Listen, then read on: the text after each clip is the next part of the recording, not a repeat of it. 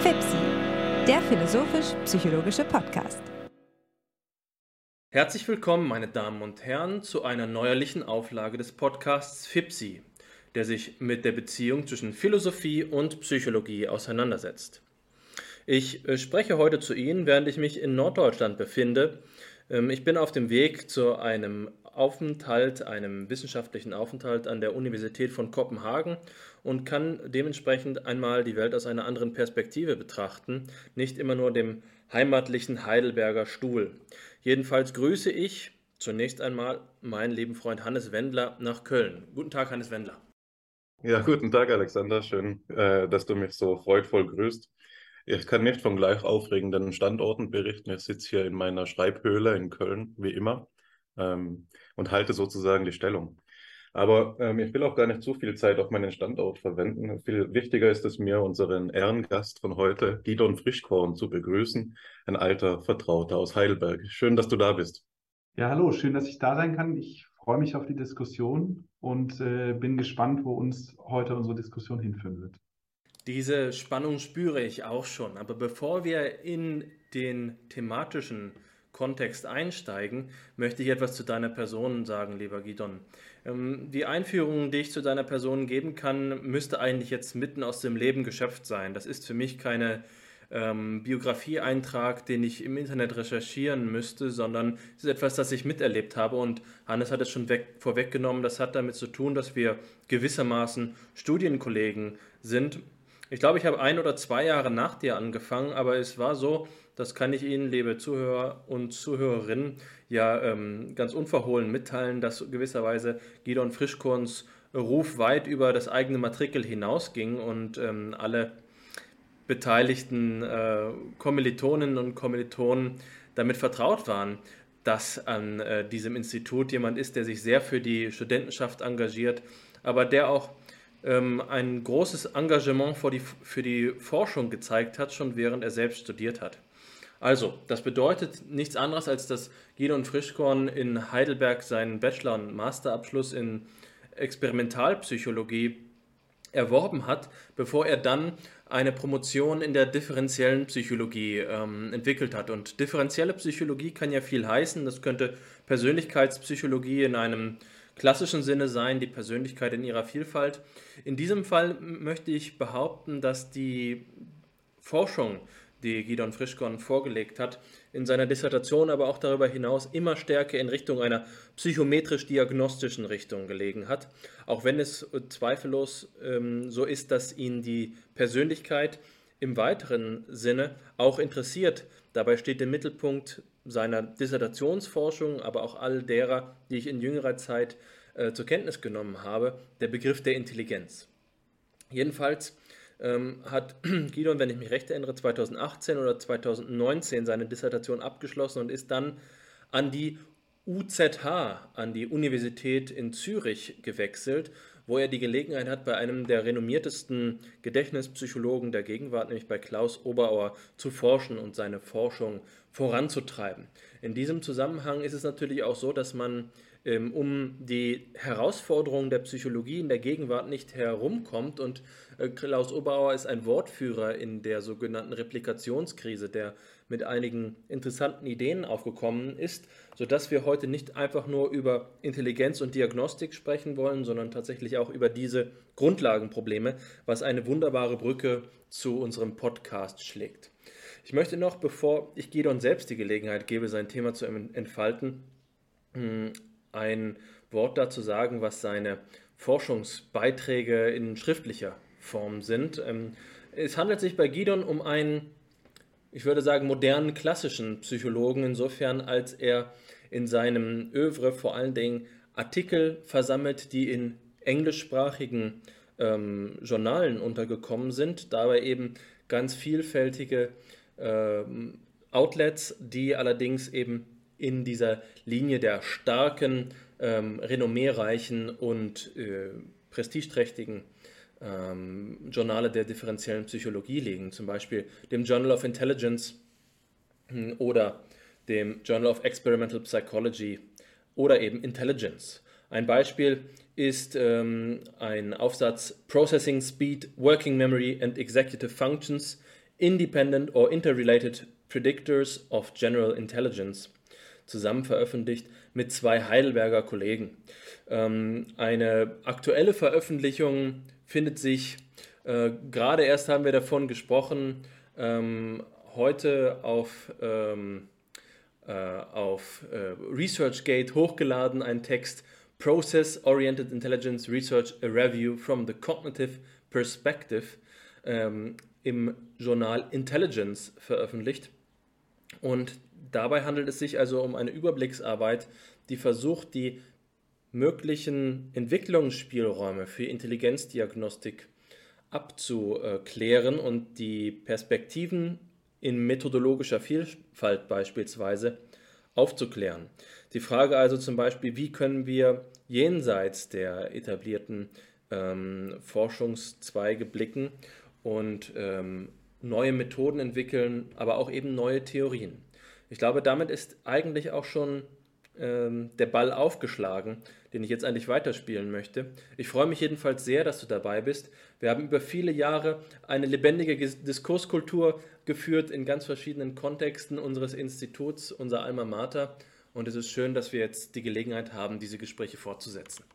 Äh, vielen Dank, äh, Alexander, für diese Einführung. Und auch für mich ist es quasi in vielerlei Hinsicht eine Rückkehr zu verschiedenen Themen, die mich in meinem Studium begleitet haben. Ich musste gerade während deiner Einführung daran denken, dass meine Bachelorarbeit tatsächlich noch sehr viel grundlegender mit dem Thema von Persönlichkeit grundsätzlich beschäftigt war und ich da Fragen untersucht habe in Bezug auf ähm, Persönlichkeitseigenschaften und wie der Bezug dieser Persönlichkeitseigenschaften zu Mess- und Testtheorien ist, was in sich selbst eben auch schon ein ein sehr, sehr viel breiteres Thema ist als das, worauf ich mich dann in meiner Masterarbeit und meiner Promotion fokussiert habe.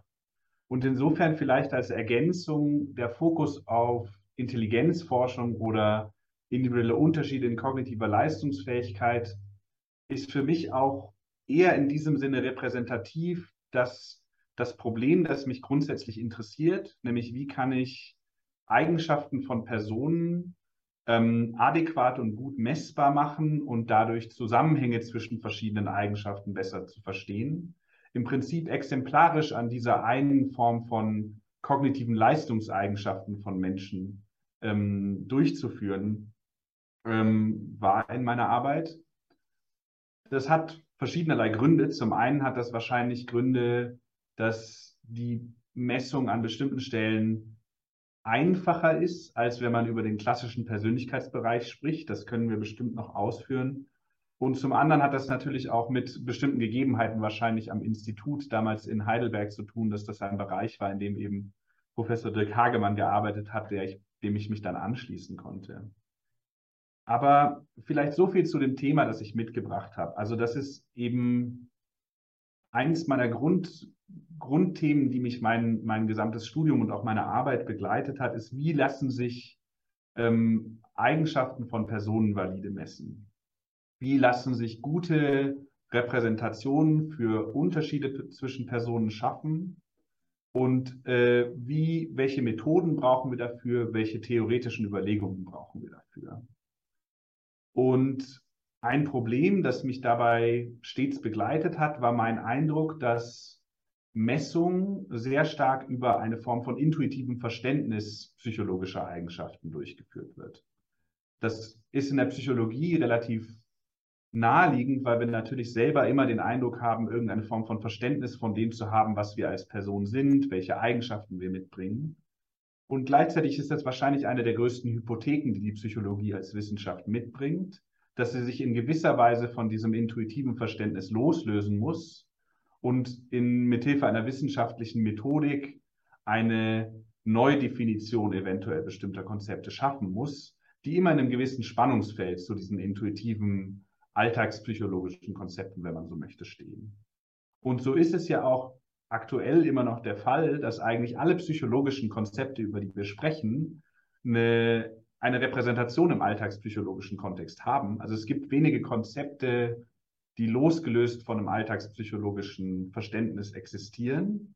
Und gleichzeitig existieren sie eben trotzdem in der wissenschaftlichen Psychologie in einer anderen Art und Weise und Form. Und das ist, äh, das ist auch eine bestimmte Herausforderung und das ist aber eben auch was, was mich interessiert und wo ich eben hoffe, mit meiner Arbeit äh, Fortschritte zu machen und zu einem besseren Verständnis dieser Konzepte beizutragen, die wahrscheinlich langfristig, je nachdem, wie, die, wie der Dialog funktioniert, dann eben auch wieder eine Veränderung der alltagspsychologischen Konzepte nach sich ziehen kann, je nachdem, wie viel von der Wissenschaft dann eben zurück in diese, in diese ähm, ja, Allgemeinheit äh, und das Allgemeinwissen zurückfließen kann. So viel vielleicht zur Einführung von, von meiner Seite und ich bin jetzt eben gespannt auf die Diskussion und auf das, äh, was uns jetzt die nächsten, nächsten zwei Stunden wahrscheinlich beschäftigen wird. Ich denke, dass du einen Sachverhalt beschreibst, der die Grundlage aller Psychologie ausmacht. Und das ist einfach einmal eine Bestimmung hm, der Messung als Messung. Und ich glaube, da können wir ohne äh, Probleme an einen ganz sachlichen Grund zurückreichen, an einen, eine Intuition, ja, den Begriff hast du gerade anders verwendet, aber sozusagen an das, was überhaupt Psychologie als Psychologie ausmacht. Natürlich könnte man jetzt sagen, na gut, das ist ja vielleicht etwas zu weit gegriffen, aber ich denke schon, dass wir uns fragen müssen, was heißt es denn überhaupt, Psychologie zu betreiben, sodass sie einmal bei der Messung als ihrem Standardvorgehen ähm, ankommt. Und die Messung ist dabei oft konzipiert worden als ein Akt der Repräsentation.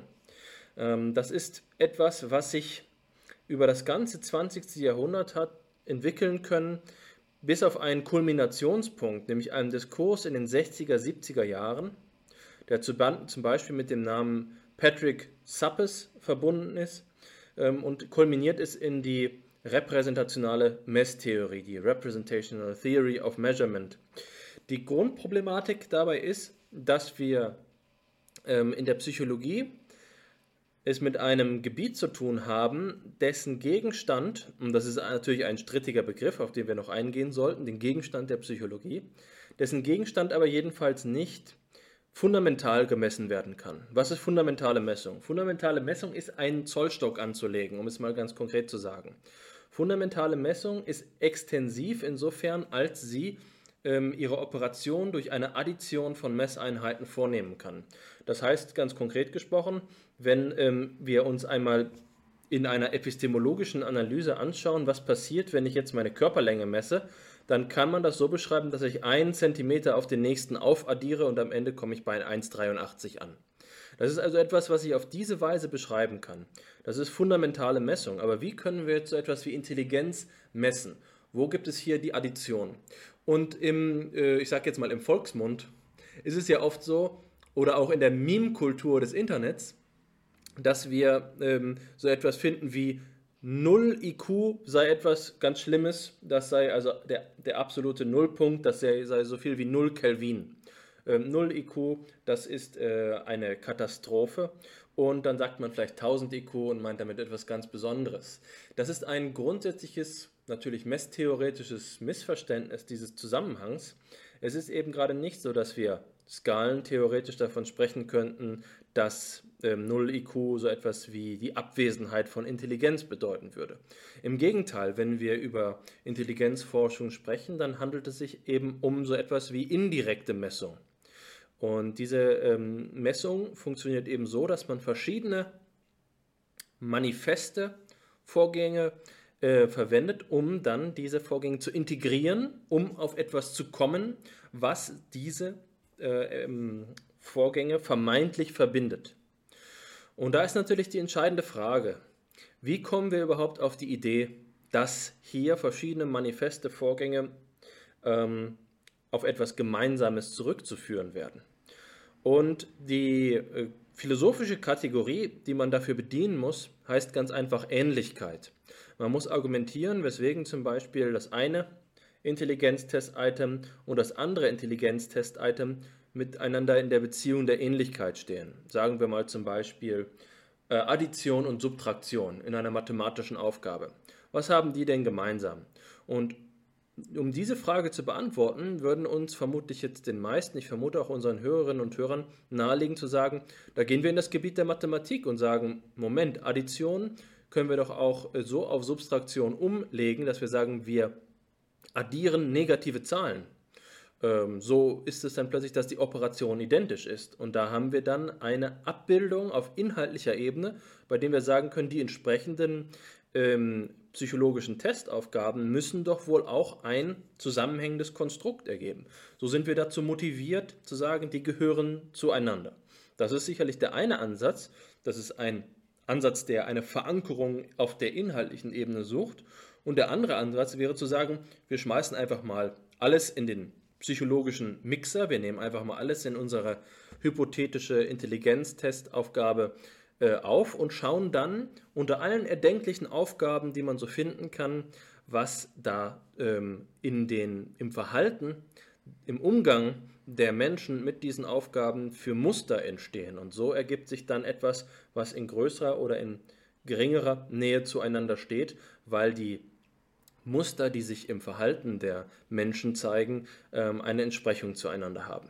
Ich glaube, das ist ähm, etwas, bei dem wir begreifen, was diese repräsentationale, indirekte Art und Weise der Messung ist. Es wird hm, etwas vermeintlich Psychologisches, etwas, was wir messtheoretisch dann als latent bezeichnen können, etwas, was wir auf der Innenseite äh, verorten können, bezogen auf etwas, was äh, eben in einer Art und Weise festgestellt werden kann, dass wir damit fundamental umgehen können. Wir können etwas daran zählen, wiegen äh, oder eben messen im Sinne von die Ausdehnung davon, die Länge und so weiter und so fort. Die Dauer.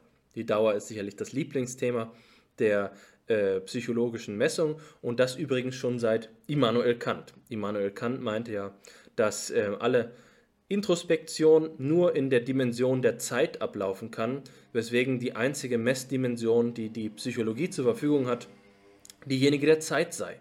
Das heißt, schon seit mindestens 200 Jahren ist die Psychologie darauf eingeschärft, dass die Form von fundamentaler Messung, die ihr zugesteht, äh, zusteht, die zeitliche sei. Ähm, und so gewinnen wir jetzt also ein Verhältnis zwischen einer äh, hypothetischen, einer nicht unmittelbar zugänglichen äh, Ebene, wie zum Beispiel dem Begriff der Intelligenz und auf der anderen Seite dann Frequenzmessungen, Intensitätsmessungen ähm, und äh, Dauermessungen. Das ist das Grundmodell der Psychologie, das wir hier vertreten, aber dabei gibt es einige Schwierigkeiten und ich glaube, über die sollten wir uns jetzt unterhalten. Ähm, du hast uns ja Texte mitgegeben um ähm, freundlicherweise uns mit Material auszustatten. Und ich bin jetzt sehr geneigt dazu, schon direkt an diese Texte zu gehen. Ähm, denn da wird in einer schönen Art und Weise in dem ersten Text, in dem früheren Text, ähm, auseinandergesetzt, dass wir die Art und Weise, wie wir Intelligenz zum Beispiel konzipieren können, auf zwei Weisen angehen.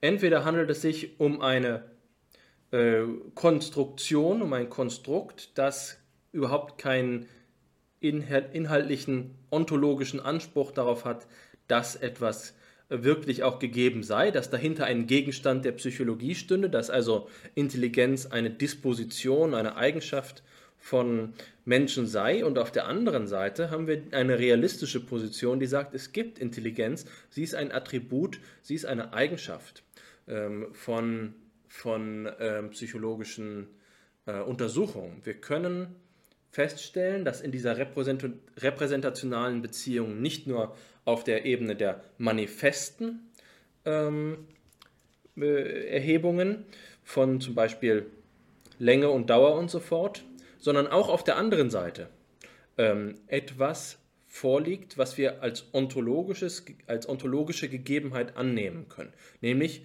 das Attribut, die Eigenschaft. Das führt uns natürlich an einen Konfliktpunkt zwischen zwei Theorien.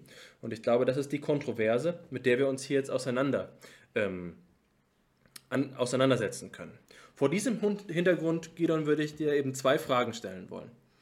Erstens, glaubst du, dass die Art und Weise, wie ich die Grundsituation äh, gerade dargestellt habe, angemessen ist? Oder habe ich das trivialisiert oder verzerrt, vielleicht als äh, philosophischer Genius malignus, böswilliger Geist, der äh, jetzt versucht, die, die äh, psychologische Theorie zu invertieren. Ähm, und zweitens, denkst du, mh, dass diese Konfliktlinie zwischen Realismus und, ähm, äh, ich sage mal, Konstruktivismus oder Operationalismus für die psychologische ähm, Forschung eine Schicksalsfrage ist oder hältst du es nur für ein messtheoretisches Detail?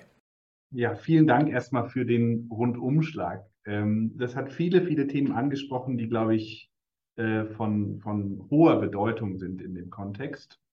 Und um gleich auf die, die erste Frage einzugehen, ich denke, die Zusammenfassung, die du gerade gegeben hast, ist eine, eine sehr äh, sehr klare und sehr, sehr treffende Zusammenfassung gegeben, die viele der Grundprobleme, mit denen sich psychologische Messung auseinandersetzt, ähm, sehr deutlich, deutlich quasi äh, dargestellt hat. Und zwar gerade dieser, diese, diese Frage nach, welchen Status möchten wir eigentlich psychologischen Eigenschaften geben? Ähm, und das schließt sich eben an die zweite Fragestellung an. Der wird, glaube ich, eine zentrale Rolle zugeschrieben, in dem, wie wir psychologische Eigenschaften grundsätzlich verstehen. Und das Interessante an dieser Frage ist, dass wenn man sich in die Theorie von Persönlichkeitseigenschaften einliest und sich anguckt, was historisch in diesem Forschungsbereich durchgeführt war, dass schon frühe Vertreter von Persönlichkeitspsychologie wie Gordon Allport oder Raymond Cattell durchgängig unterschieden haben zwischen zwei unterschiedlichen Eigenschaftskonzepten.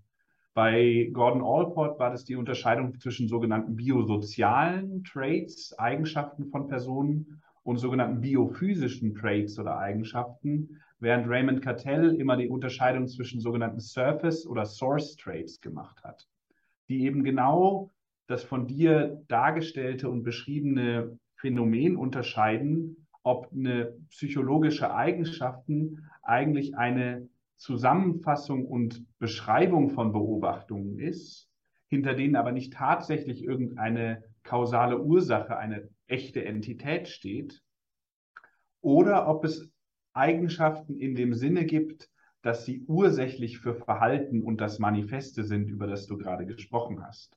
Dass in bestimmten Situationen die wir eben als indikativ und repräsentativ, um da auch die, die Brücke quasi zu der repräsentationalen Theorie von Messung zu schlagen, für eine bestimmte Eigenschaft sind, dass dieses Verhalten ursächlich durch bestimmte Eigenschaften und Dispositionen in einer Person bestimmt wird. Und ich denke, das ist ein Kernproblem, das lange Zeit vernachlässigt wurde, weil die Standardannahme war, dass wir es natürlich mit diesen ursächlichen Traits zu tun haben. Dass wenn wir über Eigenschaften von Personen sprechen, wir natürlich davon ausgehen, dass wir als Personen in irgendeiner Art und Weise bestimmen, wie unser Verhalten dann aussieht.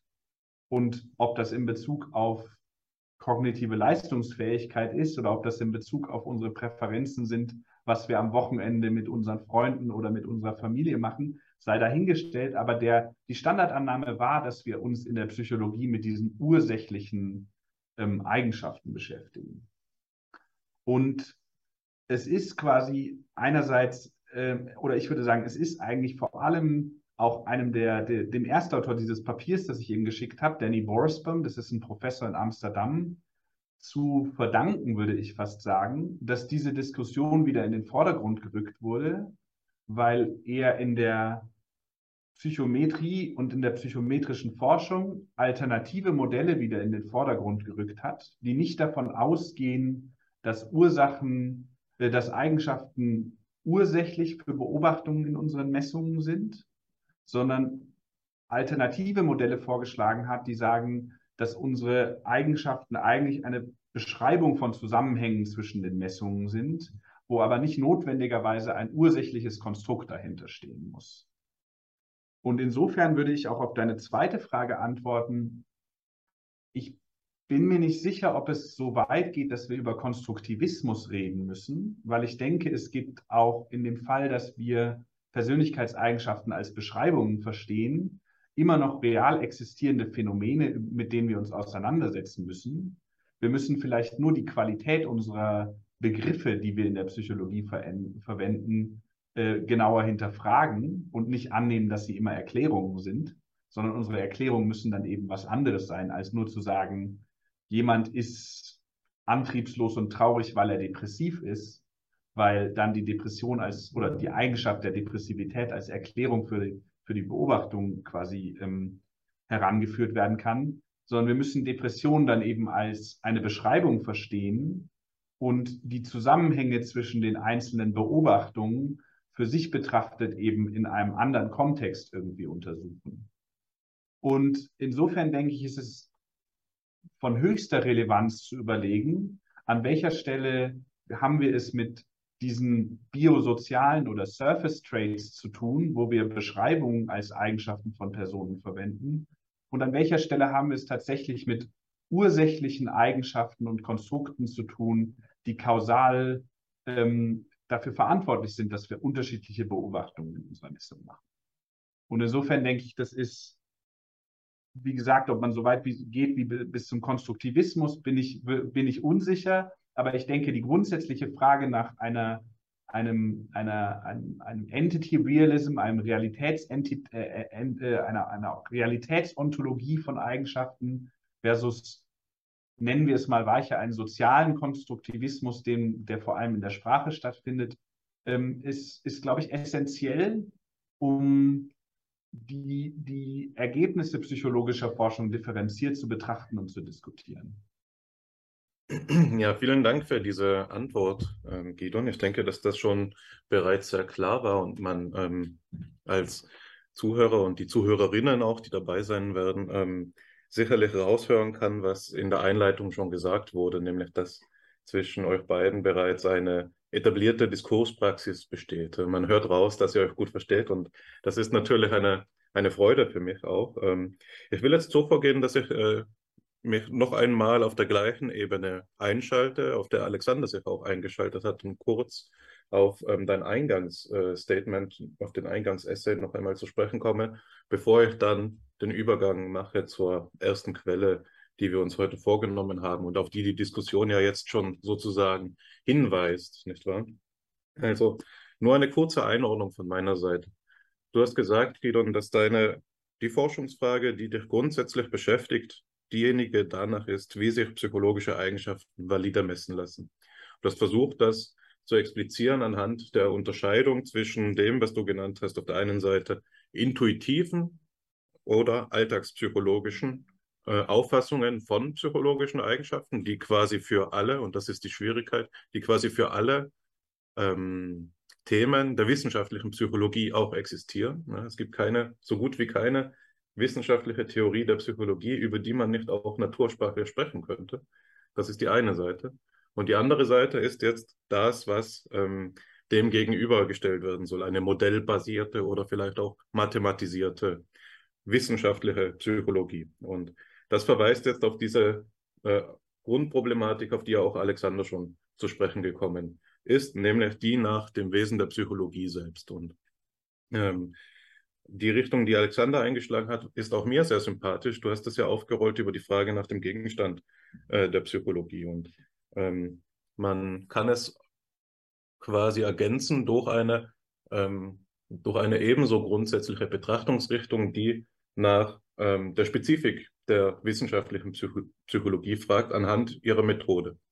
Und das ist der klassische Gegensatz zwischen einer Gegenstandsorientierung in der Psychologie oder einer Methodenorientierung in der Psychologie, so wie sie in FIPSI hier bei uns, also unseren geneigten Zuhörern und Zuhörerinnen, wird das schon ein Begriff sein, wie sie in der Debatte zwischen Dieter Münch und Wolfgang Mack um eben die Einheit der Psychologie auch ausgetragen wurde.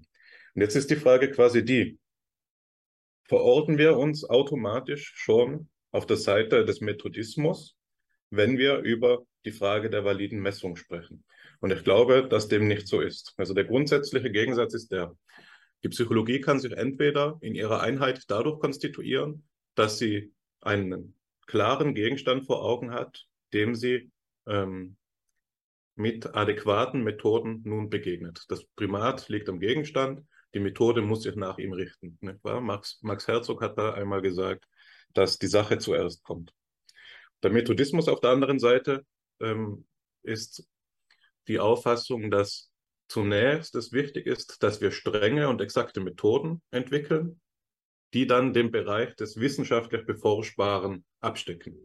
Das heißt, es mag zwar Gegenstände geben, die für die Psychologie relevant sind, aber solange sie nicht streng methodisch beforschbar sind, lassen, sie, lassen wir sie außen vor aus dem Interessebereich der Psychologie. Hier liegt der Fokus und das Primat auf der Methode. Ich glaube, dass es eben ein Missverständnis ist, wenn man, dieses Verständnis aus der Einführungsvorlesung, das uns allen wahrscheinlich schon einmal untergekommen ist, jetzt eben ähm, so auffassen würde, dass der Methodismus ähm, ähm, von vornherein bevorzugt werden würde. Was ich damit meine, ist die Auffassung, dass die Wissenschaft sich vom Alltagsverstand, aber auch von der Philosophie beispielsweise, durch die wissenschaftliche Methode unterscheiden lassen muss. Also anders als die intuitiven oder alltagspsychologischen Kriterien, äh, Her Her Herangehensweisen, ähm, sichert sich die Wissenschaft durch Messung, durch Experiment, durch das gesamte Methodenarsenal, das sie eben zur Verfügung hat, ab vor Irrtum, aber auch vor Willkür und gegenüber der Philosophie vor der Gefahr abzuschweifen, ja, nicht zielgerichtet vorzugehen und eben anders auch als die Philosophie will die Wissenschaft natürlich durch diese Methoden, äh, durch ihre Methode so etwas sicherstellen, was man eine, einen kumulativen Fortschritt nennen könnte. Nur dies, das einheitlich geregelte Methodenarsenal gestattet es, dass die Wissenschaft ähm, aufeinander aufbaut über die Generationen hinweg, wohingegen eben die Philosophie jetzt im Kontrast dafür notorisch ist, je nach Auffassung, dass sie eben immer wieder von neu anfangen muss. Sinnbild dafür ist Descartes fundamentaler Zweifel, der methodische Zweifel. Wir müssen alle Gewissheiten in Frage äh, stellen und noch einmal von vorne anfangen. Das ist einer der Grund, ein Grundgestus der, der Philosophie.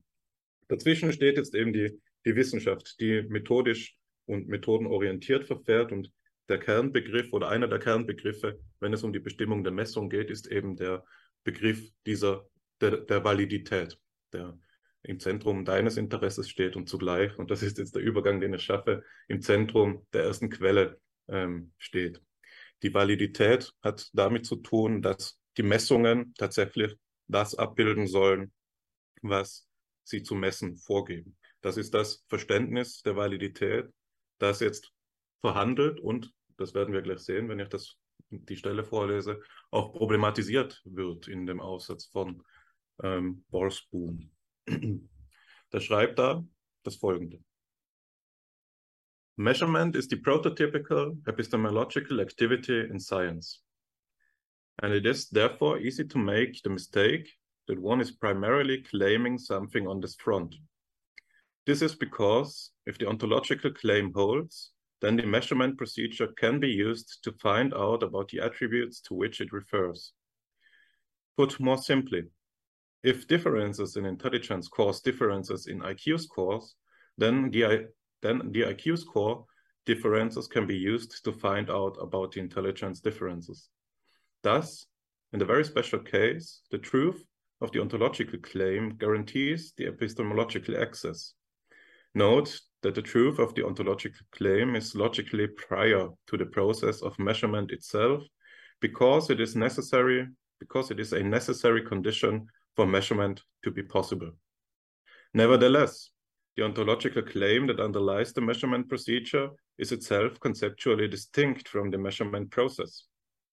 One can see this by considering the following analogy. It may be a necessary condition for entering a room that the door leading to that room is not locked. Still, the door is not locked. Uh, that the door is not locked is con conceptually distinct from walking through it to enter the room. Instead of focusing on accepted epistemological processes and trying to fit in existing test practices, we start with the ontological claim and derive the adequacy of epistemological practices only in virtue of its truth. This means that the central point in validity is one of reference. The attribute to which the psychologist refers must exist in reality. Otherwise, the test cannot possibly be valid for measuring that attribute. This does not imply that the attribute cannot change over time or that psychological attributes are unchanging essences. It does imply that to construe theoretical terms as referential uh, requires a realist position about the phenomena to which such terms refer. Thus, measurement is, measurement is considered to involve realism about the measured attribute. This is because we cannot see how the sciences, how the sentence, sentences test X measures the attitude towards nuclear energy and attitudes do not exist can be both true. If you agree with this, uh, if you agree with us in this, then you are in disagreement with some very powerful philosophical movements that have shaped validity theory to a large extent. So viel zur ersten Quelle, in der ähm, auch das Problem dargelegt wird, äh, über das jetzt ihr beide in eurem kurzen Austausch schon gehandelt habt, von dem ihr schon gehandelt habt, nämlich der Gegensatz Realismus, Konstruktivismus in der Messtheorie. Ähm, Gidon, du hast ja ähm, Zweifel angemeldet, angemeldet darüber, ob man so weit gehen muss, jetzt hier vom Konstruktivismus zu sprechen, so wie Alexander das formuliert hat. Ähm, ich glaube, das schiebe ich dir jetzt einfach mal in die Schuhe, dass im Hintergrund ähm, dass die Erinnerung stehen könnte, von dem, wie der Text das Problem entwickelt. Im Text ist der Gegensatz zu der realistischen Position, die vorgeschlagen wird, die Position, die in der Wissenschaftstheorie vielleicht einflussreicher als jede andere geworden ist, nämlich die Position des logischen Positivismus, der, der, die Auffassung des Wiener Kreises und die Auffassung des äh, kritischen Rationalismus insbesondere. Das Beispiel, das ähm, die Autoren anführen, ist äh, das Metaphysikverbot. Das betrifft das Metaphysikverbot. Und da ist die Idee eben die, dass wenn es Eigenschaften geben soll, die latent sind, sie und äh, zu, die zugleich eine wichtige und, ähm, Aufgabe in unserer Theoriebildung erfüllen, dann dür dürfen sie äh, nicht als reale Eigenschaften angenommen werden, weil das Reale durch seine Beobachtbarkeit in schlussendlich Protokollsätzen festgelegt werden soll. Sofern es latent ist, muss es rein theoretisch bleiben. Und es, äh, dem entspricht dann in weiterer Folge immer ein Fokus auf die Bedeutungssphäre anstatt auf die Sphäre der Referenz. Ja, und solange, sobald die Auffassung der latenten Variablen, die erschlossen werden sollen auf Grundlage von manifesten Variablen, die beobachtet werden können, hier in der Bedeutungssphäre angesiedelt wird, befindet man sich in dem Bereich, den jetzt Alexander und ich als konstruktivistisch angesprochen haben, das natürlich nur Sinn hat im Gegensatz zu dieser referenzialistischen, realistischen Auffassung, die die Autoren dem gegenüberstellen wollen, nach der ähm, diese latenten Eigenschaften genau dann messbar sind, wenn sie kausalen Einfluss auf beobachtbare Variablen haben. Und das ist, denke ich, die Grundproblematik, die hier zum Ausdruck gebracht wird, der grundsätzliche Gegensatz zwei, der zwei Lager in der Messtheorie.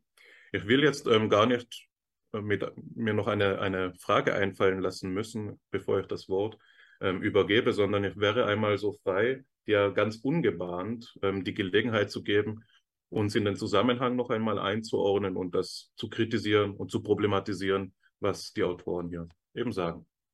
Äh, vielen Dank, Hannes, dir für die Zusammenfassung und auch für, für nochmal deine Beobachtung ähm, von, von dem, worüber Alexander und ich bereits gesprochen hatten. Ich denke, um einmal ein vollständiges Bild von der Diskussion um Validität zu geben, will ich kurz gegenüberstellen, mit welcher Methodik sich quasi oder von welcher Methodik sich die Autoren in diesem Aufsatz, den ich als Quelle gegeben habe, eben abgrenzen. Ein, ein eine sehr einflussreiche Praxis in der Untersuchung von Validität in, in der Messung psychologischer Eigenschaften ist vorgeschlagen worden von Kronbach und Mehl im Jahr 1955, wo Konstruktvalidierung als ein kontinuierlicher Prozess verstanden wird, bei dem Messungen und ähm, Vorgänge zu Messungen eingeordnet werden in ein sogenanntes nomologisches Netzwerk.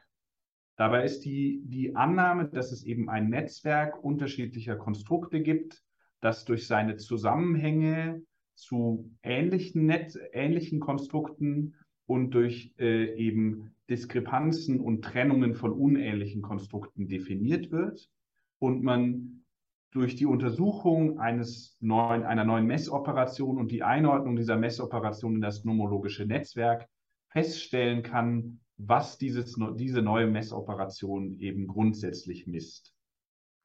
Und das ist wahrscheinlich eines der einflussreichsten Papiere und eine der einflussreichsten Methoden für die neuere psychologische Forschung zur Validität von Messungen gewesen. Und das ist lange, lange Zeit das akzeptierte Vorgehen zur Untersuchung der Validität, Validität eines Tests gewesen. Und der zentrale Kritikpunkt der Arbeit, die ich hier quasi als Diskussionsgrundlage zur Verfügung gestellt habe, ist, dass dieser Vorgang im Prinzip sagt, jede Testvalidierung ist nur abhängig davon, wie ihre Zusammenhänge zu anderen Test, Testmethoden und, und äh, Testoperationen quasi sind. Und insofern würde quasi die Validität eines Testes dadurch bestimmt werden, ob sie mit anderen Methoden, die wir annehmen, dass sie ein ähnliches Konstrukt messen, zusammenhängt oder nicht oder sich von anderen Messoperationen, die andere Konstrukte, die nicht verwandt sind, eben abgrenzt und nicht mit diesen zusammenhängt. Und das ist einer der zentralen ähm, Diskussionspunkte dieses Papiers, dass eben eine Korrelation, eine Kovariation mit anderen Messoperationen gegenübergestellt wird zu einer Kausalität, die eben als Grundannahme die, die ähm, die Realismusannahme hat, dass ein Konstrukt existiert und das Konstrukt kausal für Beobachtungen in unserer Messung verantwortlich ist. Und ich denke, was ich daran extrem bedenkenswert und elegant finde, ist, dass aus meiner Perspektive die Validität einer Messoperation unabhängig von anderen Messoperationen sein sollte. Idealerweise sollte meine Messung für sich gestanden eine valide Repräsentation einer Eigenschaft sein und in ihrer Validität nicht davon abhängen, ob andere Messoperationen mit ihr zusammenhängen oder nicht. Weil aus meiner Perspektive die Zusammenhänge unterschiedlicher Messungen eigentlich schon eine inhaltliche Fragestellung der Zusammenhänge zwischen psychologischen Konzepten und Konstrukten ist, aber die Frage einer Messung an sich für sich unabhängig beantwortbar sein sollte. Ähm, das ist, glaube ich, eine Ergänzung, die ich einfach noch machen, machen möchte. Und das, was, glaube ich, für mich zentral ist in der Frage nach dem, wo hier in dem Artikel über Referenz gesprochen wird, nämlich dass ich eine Bezugnahme mache auf ein theoretisch real existierendes, ähm, eine real existierende Entität, ist insofern auch was, was ich sehr begrüßt habe, als ich diesen Artikel gelesen habe. Der ist veröffentlicht worden, bevor ich studiert habe, aber es ist was, was mir schon während meines Bachelorstudiengangs über den Weg gelaufen ist, weil ich denke, es rückt etwas in den Fokus psychologischer Forschung und im, im, im Speziellen auch Messung von psychologischen Eigenschaften, was durchgängig in der aktuellen Debatte um psychologische Forschung, und Alexander hat es auch schon angesprochen, Replikationskrise immer wieder in den Fokus rückt, nämlich das Problem von Theorie in der psychologischen Forschung. Weil das, was diese, diese Forderung, die hier gestellt wird, quasi von uns erwartet, ist, dass wir eine, eine Theorie, eine klare Form von Vorstellung und Beschreibung haben, wie das Konstrukt, das wir messen wollen, mit der Beobachtung zusammenhängt. Dass wir quasi eine Form von Theorie haben, warum die Beobachtung in einem bestimmten Kontext, möchte ich hier ergänzen, quasi indikativ für das Konstrukt ist, das uns interessiert und wie das Konstrukt sich in das, was wir als Verhalten beobachten, übersetzt. Und das ist was, da möchte ich jetzt nicht zu stark vorweggreifen, aber das ist ein Grund, warum ich den zweit, die zweite Quelle hier auch quasi mit eingeführt habe, weil ich denke, dieser, Artikel, dieser erste Artikel in, äh, illustriert, dass um eine valide Messung zu integrieren, müssen wir annehmen, dass es bestimmte Grundeigenschaften gibt von psychologischen Konstrukten, nämlich dass es real existierende Entitäten sind, dass sie kausale Beziehungen zu unseren Beobachtungen haben und dass wir dann durch eine Theorie sagen können, und durch Untersuchungen sagen könnten, diese Messung ist eine valide Repräsentation dieses Konstrukts. Und diesen, diesen Fokus auf Theorie halte ich für absolut essentiell, weil dadurch deutlich wird, dass bevor wir über die Zusammenhänge und die Interaktionen zwischen psychologischen Konstrukten sprechen müssen, brauchen wir eine klare Vorstellung und eine klare Theorie davon, was die einzelnen psychologischen Konstrukte sind.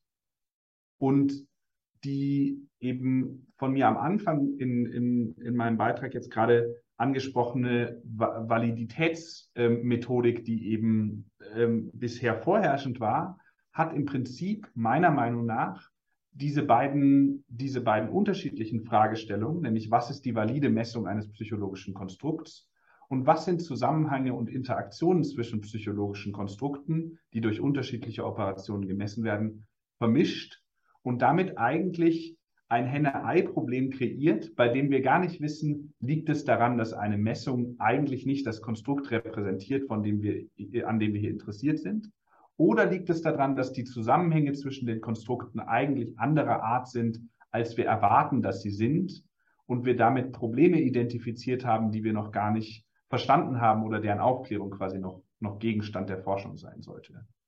Und insofern denke ich, wird hier eine klare Trennung vollzogen zwischen einerseits der Messoperation, die für sich stehen soll, die bestimmten Eigenschaften und bestimmten Randbedingungen genügen muss und dem, was eine inhaltliche Fragestellung ist, die wir in der psychologischen Forschung quasi beantworten können, die meiner Meinung nach aber unbedingt getrennt werden müssen und nicht wie aus meiner Perspektive von Kronbach und Mehl vorgeschlagen häufig vermischt wird, weil die Messoperation ja für sich stehen würde und schon intuitiv klar ist, wie dieser Messvorgang oder dass dieser Messvorgang eben eine gewisse Validität hat.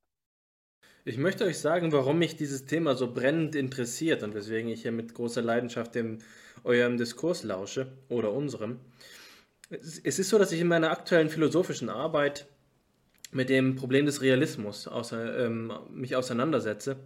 Und das steht hier selbstverständlich ja sogar explizit in dieser Textpassage, die Hannes gerade vorgelesen hat, im Mittelpunkt der Problematik. Ja, ähm, Gideon, du hast davon gesprochen, dass es die Alternative Entity Realism auf der einen Seite, auf der anderen Seite sozialer Konstruktivismus oder wie man es nennen möchte, Instrumentalismus, Operationalismus ähm, stehen. Jedenfalls ist das etwas, was sich philosophisch an die Psychologie anbinden lässt, bei dem die Psychologie sich ihrer ähm, Thematik äh, auf eine philosophische Weise gewahr werden muss. Und ich stand kurz davor, eine andere Passage aus diesem Text auszuwählen, die genau dieses Problem in den Mittelpunkt äh, stellt. Ich möchte nur sie kurz äh, paraphrasieren. Sie findet sich am Ende des Aufsatzes im Diskussionsteil, in dem die Autoren sagen, ähm, also man könnte der Auffassung sein, dass die Validitätsdiskussion ähm, nur philosophisch durch metaphysische Spekulationen gelöst, gelöst werden könnte.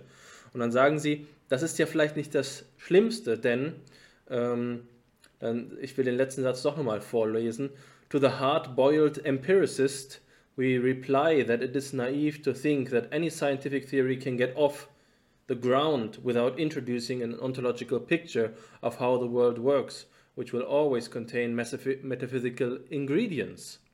Also, ähm, er meint, dass die Psychologie sich aufgrund dieser Theoriebildungsproblematik sich nicht von der philosophischen Problematik lösen kann, was natürlich nicht eine Identitätstheorie der beiden Facetten ist. Aber diese wissenschaftstheoretische Beziehung zwischen beiden Perspektiven auf denselben Sachverhalt, die philosophische und die wissenschaftliche, die philosophische und im Speziellen die psychologische, die interessiert mich gerade brennend. Das ist eigentlich ein Kernpunkt meines eigenen Forschungsthemas.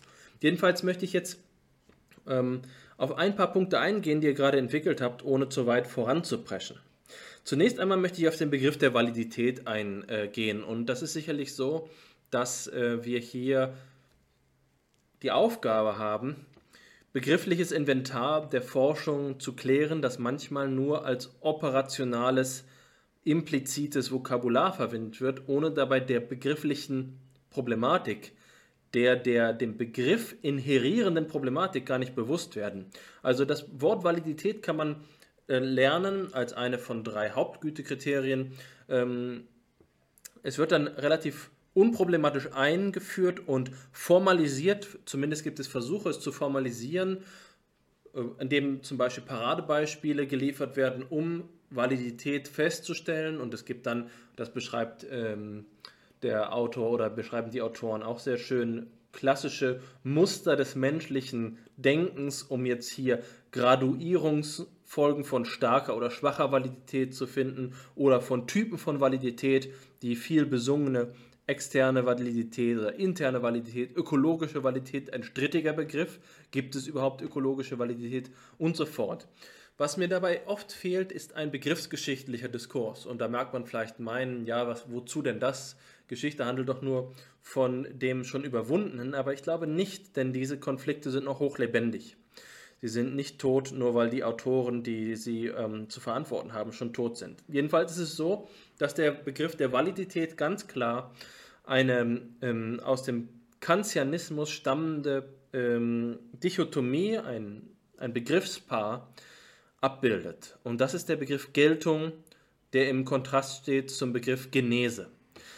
Der Begriff Validität kommt nicht hm, ursprünglich aus diesem Diskurs, aber er ist eine Fortsetzung davon. Er ist ein jüngerer Begriff, der vor allen Dingen im englischsprachigen äh, Kontext aufgekommen ist und Validity ist eine direkte oder indirekte Übersetzung, je nachdem, wie man es sich anschaut, von dem deutschen äh, Begriff Geltung.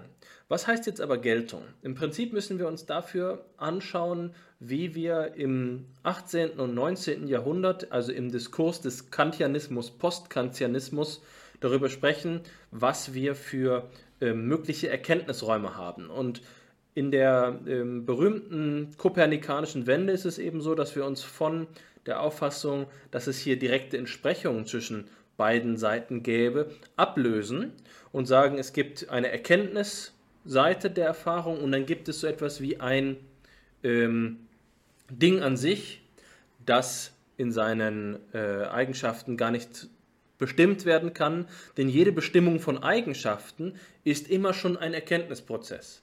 Also, wir können über das Ding an sich nichts aussagen. Es ist ein negativer Begriff. Es ist eine reine Idee, würde Kant sagen. Und Ideen sind eben etwas, was ähm, nicht auf, äh, auf Anschauungen Bezug nimmt, sondern auf Begriffe. Ähm, die Geltung ist jetzt der Diskurs der Erkenntnis als Erkenntnis. Die Genese, die dahinter steht, tritt logischerweise dabei in den Hintergrund. Deswegen hat die Philosophie des 19. Jahrhunderts eine kontinuierliche Wendung hin zur Erkenntnislehre vollzogen. Und der Begriff der Geltung ähm, ist also einer, der darüber verhandelt, ob etwas in den Prinzipien des Erkenntnisvermögens angemessen ist. Ob etwas diese, innerhalb dieses äh, Diskurses über die Architektur der Vernunft und des Verstandes ähm, logisch aufgeht oder nicht. Es ist also eine Art kohärentistischer Begriff. Es geht bei der Geltung nicht um ein Abbild, es geht nicht um Korrespondenz, äh, sondern es geht um die äh, Betrachtung des menschlichen Geistes bloß als die Sphäre der Erkenntnis. Die kopernikanische Wende kann man deswegen auch mit einer schönen Metapher verdeutlichen. Also so wie Kopernikus begriffen hat, dass die Bewegung der Gestirne, der Sterne über uns, nicht eine Bewegung ähm, von diesen Gestirnen selbst sei, sondern dass wir es sind, die sich bewegen, so ist die kantianische Einsicht, dass die Bewegung der Anschauungen, die Bewegung der Phänomene, der Erscheinungen, die wir beobachten, keine Eigenschaft dieser Erscheinung selbst ist, sondern unseres Erkenntnisapparates. Und der Geltungsdiskurs bespricht jetzt diesen Erkenntnisapparat, weswegen der Validitätsbegriff traditionell aus der Tradition stammt, also na klar, traditionell aus der Tradition stammt, ähm, die bloße Erkenntnisbeziehung, das nomologische Netzwerk zu klären. Das ist die historische ähm, Bedeutung. Aber dabei werden Probleme äh, geerbt, die die Kritiker von Kant hervorgehoben haben, nämlich dass Kant eigentlich kein Realist ist, auch wenn er sich ein Lippenbekenntnis zum Realismus abringt. Also er sagt, er formuliert einen transzendentalen Idealismus und einen empirischen Realismus. Wo hat aber in diesem Validitäts- oder Geltungsdiskurs Realismus überhaupt noch einen Platz? Man kann sagen, Kant droht in einen Idealismus umzukippen. Und das ist sicherlich auch hier die Problematik, die wir jetzt in der Psychologie weiterhin finden. Die Struktur des Diskurses hat sich im Wesentlichen nicht verändert. Wir stehen an derselben Stelle, an der Kant auch schon gestanden hat. Und das, was wir zwischen Idealismus und Realismus zu Kants Zeiten ähm, diskutiert haben, das findet sich ja im 20. Jahrhundert im Diskurs im angloamerikanischen Raum zwischen ähm, Realisten und Antirealisten. Die Antirealisten sind diejenigen, die eigentlich auch genauso wie die Idealisten in Frage stellen, ob es überhaupt so etwas wie eine Bezugnahme, eine Referenz, eine kausale Be ähm, Identität von äh, den Phänomenen, die wir beobachten und den tatsächlichen Geschehnissen geben kann. Also, das Problem, über das wir hier sprechen, ist ein geerbtes Problem. Und es ist ausgesprochen schwierig, dieses Problem in der Psychologie selbst zu thematisieren. Wir haben in der Psychologie das, die Möglichkeit, über Messungen zu sprechen, aber wir haben kaum die Möglichkeit, über die Bedingungen, die ähm, Ermöglichungsbedingungen von Messungen zu sprechen. Dafür fehlt uns so ein bisschen die Diskurspraxis. Sie ist uns gerade deswegen auch verloren gegangen, weil die Disziplinen auseinandergedriftet sind. Aber ich glaube, dass es hier der Punkt gekommen ist, in dem wir eigentlich begreifen müssen, Entity Realism und die Alternativposition ähm, äh, Positive, äh, Positivism ist äh, eigentlich keine bloße Dichotomie, sondern es entspannt sich, entspannt sich dazwischen ein gewaltiger 200 Jahre alter Diskurs auf, bei dem in großem Detail verhandelt werden muss, was es überhaupt erstmal mit dem möglichen äh, Gegenstand aller Erkenntnis zu tun hat. Und das macht das Thema hier so ideal für unseren philosophisch-psychologischen Podcast. Da will ich nur noch, um ähm, hier nicht in einen Monolog auszuarten, ein entscheidendes Problem äh, aufzeigen. Und du hast es gerade selbst schon gesagt, Gidon, das Henne-Ei-Problem. Ich habe da gelacht, als du es gesagt hast, denn ich habe es hier selbst auf meinem Mitschriftspapier äh, notiert, das äh, Henne-Ei-Problem. Ähm, ich glaube aber, man kann noch eine zweite Seite desselben Problems aufzeigen. Und das ist die Frage, wer ist denn oder was ist denn überhaupt der Träger einer Eigenschaft? Oder noch allgemeiner gesprochen, was sind Eigenschaften und wie können sie ähm, als psychologische Konstrukte formuliert werden? Der Begriff Attribute ist derjenige, der hier in dem ähm, Aufsatz vorgeschlagen wird, mit einem ontologischen Anspruch, mit einem metaphysischen Anspruch. Aber was kann das schon bedeuten? Wenn wir an Attribute denken, denken wir vielleicht an Grammatik, an das grammatikalische Attribut, das einer in einer Prädikation zugesprochen wird. Prädikationen funktionieren immer so, es gibt ein Subjekt und ein Prädikat in der Logik und das Prädikat wird dem Subjekt zugesprochen. Ein Attribut ist also eigentlich etwas, was nie alleine stehen kann. Wenn wir sagen, ähm, Intelligenz ist ein Attribut, das hier im Sinne der Autoren kausal wirksam wird, dann muss man sich doch fragen, wessen Attribut es ist. Wer ist der Träger des, äh, der Eigenschaft? Ähm, sind das neuronale Prozesse? Ist das ein, äh, ein Körper, sodass wir sagen können, ähm, nicht nur der Mensch ist extravertiert, sondern auch seine Fingerkuppe ist extravertiert und sein großer C ist extravertiert? Oder ist es die Person als Ganze? Aber was ist denn das? Ähm, also, sobald wir das Wort Eigenschaft in einem ontologischen Sinne äh, verwenden, kommt eine große Bringschuld und ein Rattenschwanz von Problemen, bei dem man dann sehr klar sagen muss, was es eigentlich damit auf sich hat. Aber, und das ist nur mein Ausblick an dieser Stelle, auch dafür gibt es glücklicherweise einen schönen Diskurs. Es gibt einen sehr lebendigen naturphilosophischen Diskurs bis in die Gegenwart, bei dem man sich fragt, wie kann das eigentlich strukturiert sein? Und es mag nur Koinzidenz sein, aber du hast in einem deiner jüngeren äh, Aufsätze für eine Prozessorientierung der Intelligenzforschung plädiert.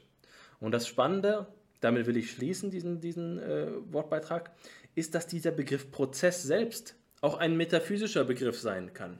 Er steht dann im Kontrast zu substanziellen Ideen, bei denen wir sagen, wir haben hier die Person, die Person ist ein stabiler, statischer Träger von Eigenschaften. Ähm, man könnte auch sagen, Eigenschaften sind eigentlich kontinuierlich transformierende Systeme, deren Struktur es ist, dass es Prozessübergänge gibt. Das ist dann dezentral gedacht. Dann gibt es eben nicht nur äh, die Person als Kern des Ganzen oder als Zusammenhalt des Ganzen, sondern es gibt ähm, vor allen Dingen einzelne Transformationsschritte, die in der radikalsten Formulierung, wie wir es zum Beispiel bei Alfred North Whitehead finden, gar nichts anderes haben. Also es gibt nicht den Prozess als Übergang von einem Zustand in den nächsten Zustand, sondern alles ist bloß Prozess. Aber ich würde diese Frage gerne an dich weitergeben, auch wenn es vielleicht ein bisschen fies ist. Was ist denn nun eine Eigenschaft? Wenn wir den realistischen Standpunkt ernst nehmen, müssen wir uns auf sie einlassen. Die Autoren argumentieren ja, dass selbst die Sozialkonstruktivisten oder Positivisten diese ähm, Eigenschaften erklären können müssten. Aber ist das nicht etwas, bei dem die Psychologie überfordert ist? Braucht sie da nicht Schützenhilfe? Oder würdest du sagen, dass die Psychologie sich da aus eigener Kraft ähm, aus dem Sumpf ziehen kann?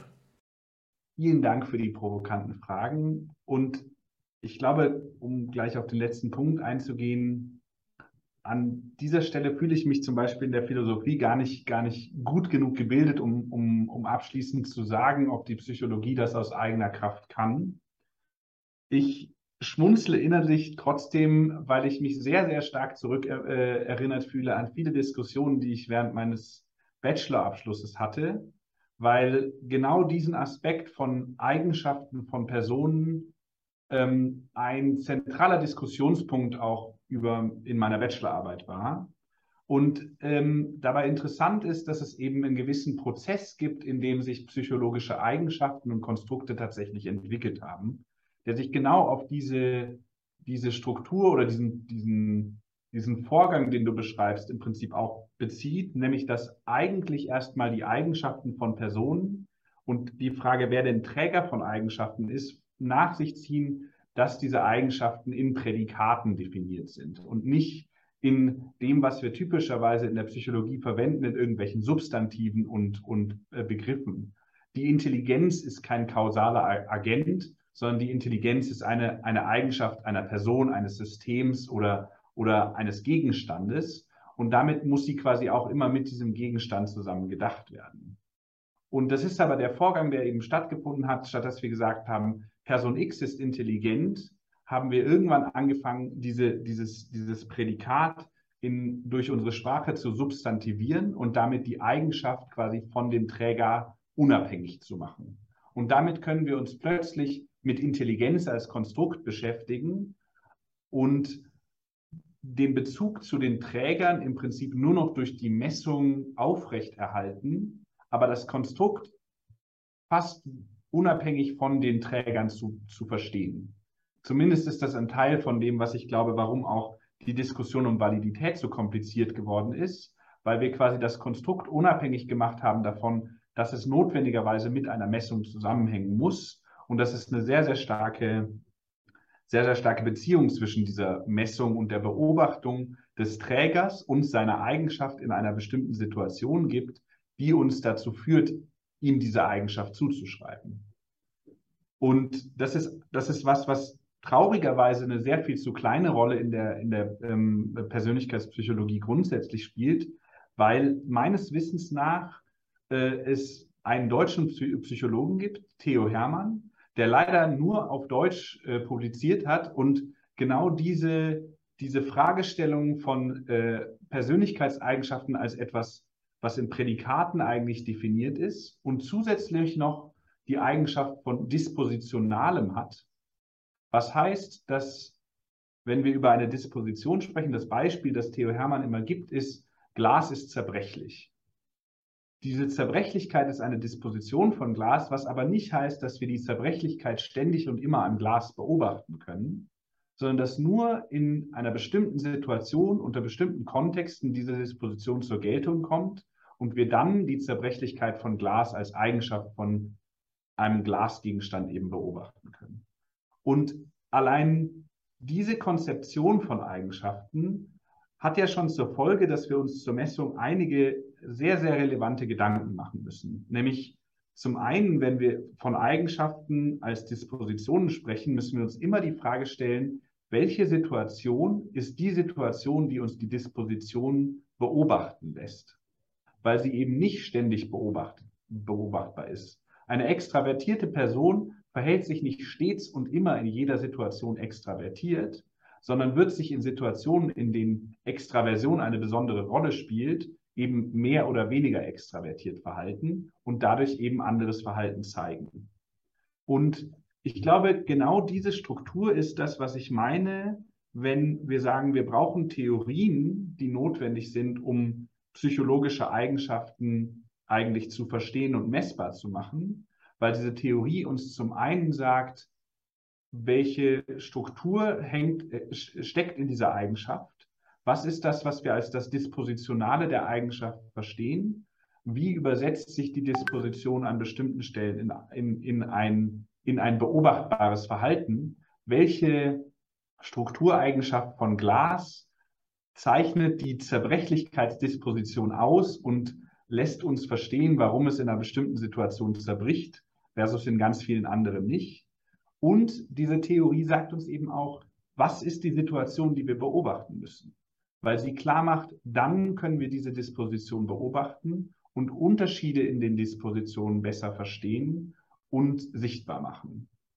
Und in, insofern glaube ich, es gibt schon in gewisser Weise einen psychologischen Diskurs über diese Art von, von Denken, die du hier angestoßen hast. Und trotzdem glaube ich, dass die Psychologie hier unbedingt und notwendigerweise Hilfe von anderen Fächern, insbesondere der Philosophie, ähm, mit aufnehmen sollte, weil die, diese Zusammenhänge, die wir hier, die wir hier diskutieren, auch äh, einen, einen starken Ursprung in Sprachphilosophie und unserer Verwendung von Sprache haben, weil alle diese Konzepte sprachlich ausgedrückt werden.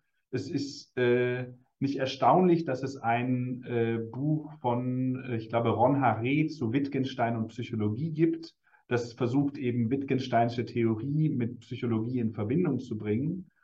Ähm, und, und ich glaube, das ist äh, etwas, was die Psychologie mehr machen kann, hier philosophische Diskurse ernst zu nehmen und mit aufzunehmen, weil ich nicht glaube, auch wenn wir auf den zweiten Artikel gucken, dass die ähm, Methode der, der wissenschaftlichen Psychologie hier das Bestimmende ist, sondern weil ich glaube, diese Methode kann nur, wenn sie mit einer bestimmten Form von hermeneutischer Vorsicht und auch ähm, sehr bewusster äh, quasi Betrachtung des Kontextes, in dem ich sie verwende, äh, genutzt wird, nur dann kann sie uns wirklich substanzielle äh, Erkenntnis liefern.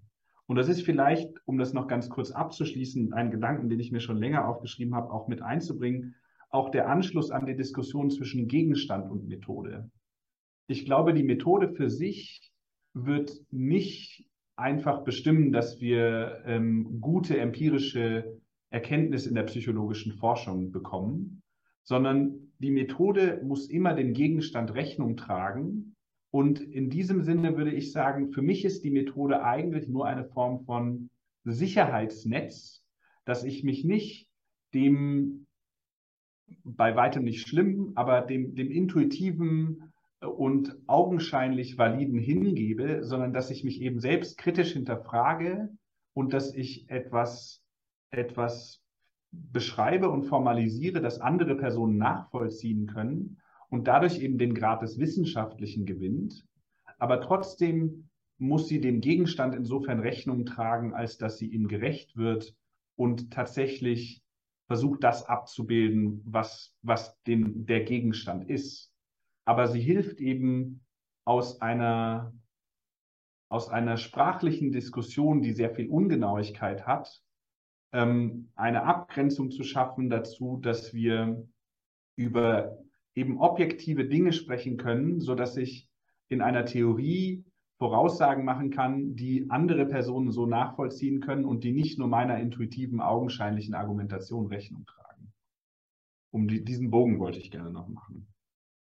Der Autor von dem ersten Text, den wir besprechen, oder die Autoren sprechen davon, dass Theoriebildung zu substanziellen Theorien führen muss. Aber was kann das dann schon bedeuten? Äh, was sind psychologische Kriterien dafür, dass eine Theorie gut oder schlecht sei? Wir sprechen hier über Messgütekriterien, aber was sind Theoriebildungsgütekriterien. Das, so etwas wie hermeneutische Vorsicht, ist dafür ein Ansatzpunkt, aber das führt natürlich weit davon ab, dass wir hier in irgendetwas Messbares kommen. Das ist ein ganz wichtiger Diskurs, wie man Theorien miteinander vergleichen kann, der ähm, ein Diskurs, der auch entstanden ist auf Grundlage der äh, Replikationskrise und so war ich äh, Oberauer und Lewandowski verstanden habe, ist hier der Vorschlag, dass man auch das der Mathematik überlassen sollte. Man kann sich schon denken an der Weise, wie ich es formuliere, dass ich damit nicht unbedingt einverstanden sein muss. Es wäre mir eine große Freude, das mal sachlich zu äh, diskutieren, wie Theoriebildung überhaupt gelingen kann. Deswegen dieser Begriff hermeneutische Vorsicht ganz hervorragend. Ich freue mich auch, dass du Theo Hermann angesprochen hast, also so ein Vertreter einer Übergangsphase zwischen einer genuinen bundesrepublikanischen äh, Psychologie, wie sie vielleicht noch repräsentiert wurde als Abschlusslicht der ganzen Glorie äh, durch äh, Karl Friedrich Graumann, der eben symbolisch stand für die Tradition von ähm, ähm, Gestaltpsychologie, Ganzheitspsychologie, Denkpsychologie und so weiter, der in dem viel zusammengelaufen ist, aber auch viele andere gehören dazu. Und Theo Hermann stand eben zwischen den Stühlen Genauso wie ähm, viele andere und sogar Graumann war er schon vom Kognitivismus beeinflusst, insbesondere aber auch von dem kritischen Rationalismus. Also getrieben vom kritischen Rationalismus hat er sich zu der Idee bringen lassen, dass wir in der Psychologie keinen Gegenstand formulieren sollten.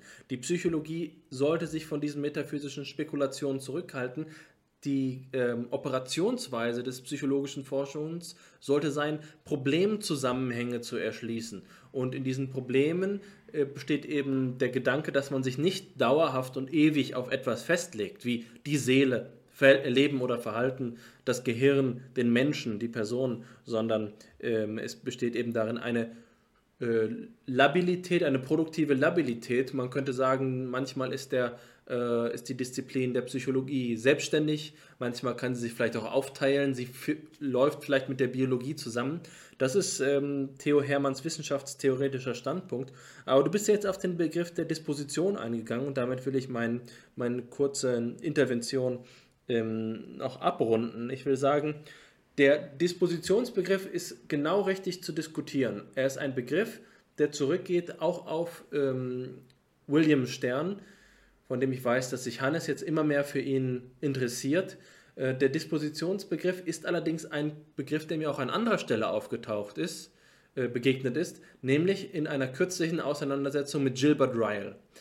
Wir kennen Gilbert Ryle alle als den großen Kritiker vom Ghost in the Machine, der den Kategorienfehler als wissenschaftstheoretisches Vokabular eingeführt hat. Aber die Frage ist eigentlich, was ist Gilbert Ryle, abgesehen davon, dass er ein ähm, Skeptiker gegenüber allem substanziellen, verinnerlichenden Denken ist.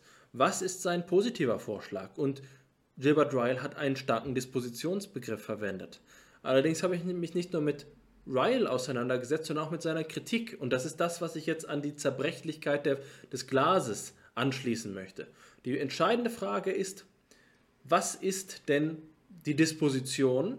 Ist sie ähm, den Umstand, dass die Scheibe bricht? Oder ist es tatsächlich wieder eine substanzielle Eigenschaft der Glasscheibe, dass sie brechen kann? Also eine Potentia im, im alten aristotelischen Sinne der Kategorienlehre gesprochen. Ist das etwas, was uns inheriert und dementsprechend uns dauerhaft auszeichnet? Oder ist das etwas, was sich nur in der Tat realisiert?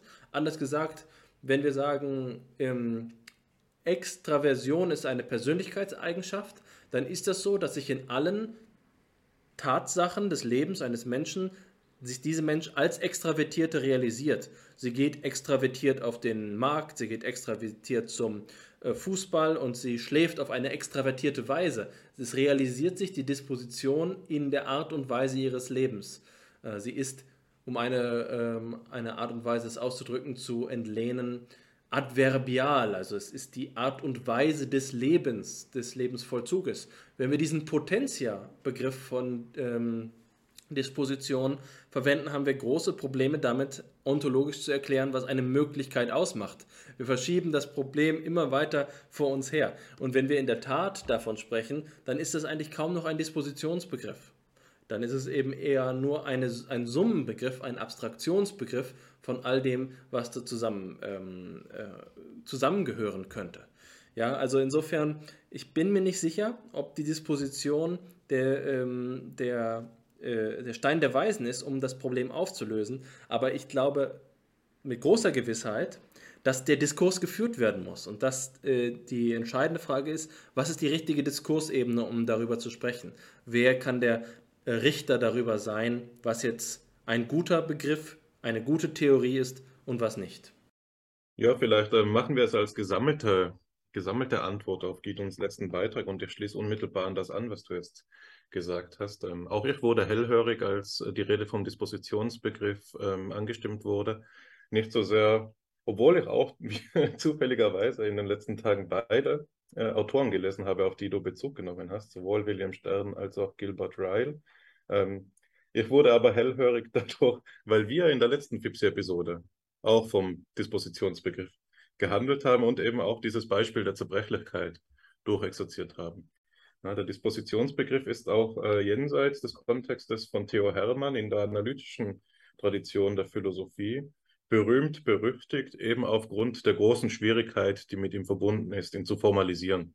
Ich glaube, da äh, spreche ich jetzt einen Zusammenhang aus, den wir alle schon kennen. In der analytischen Tradition, nur für die Zuhörerinnen noch einmal, geht es darum, dass eben der Dispositionsbegriff ähm, assoziiert ist mit einer konditionalen Vorstellung, also der Vorstellung, dass er sich übersetzen lassen müsste in eine Wenn-Dann-Beziehung.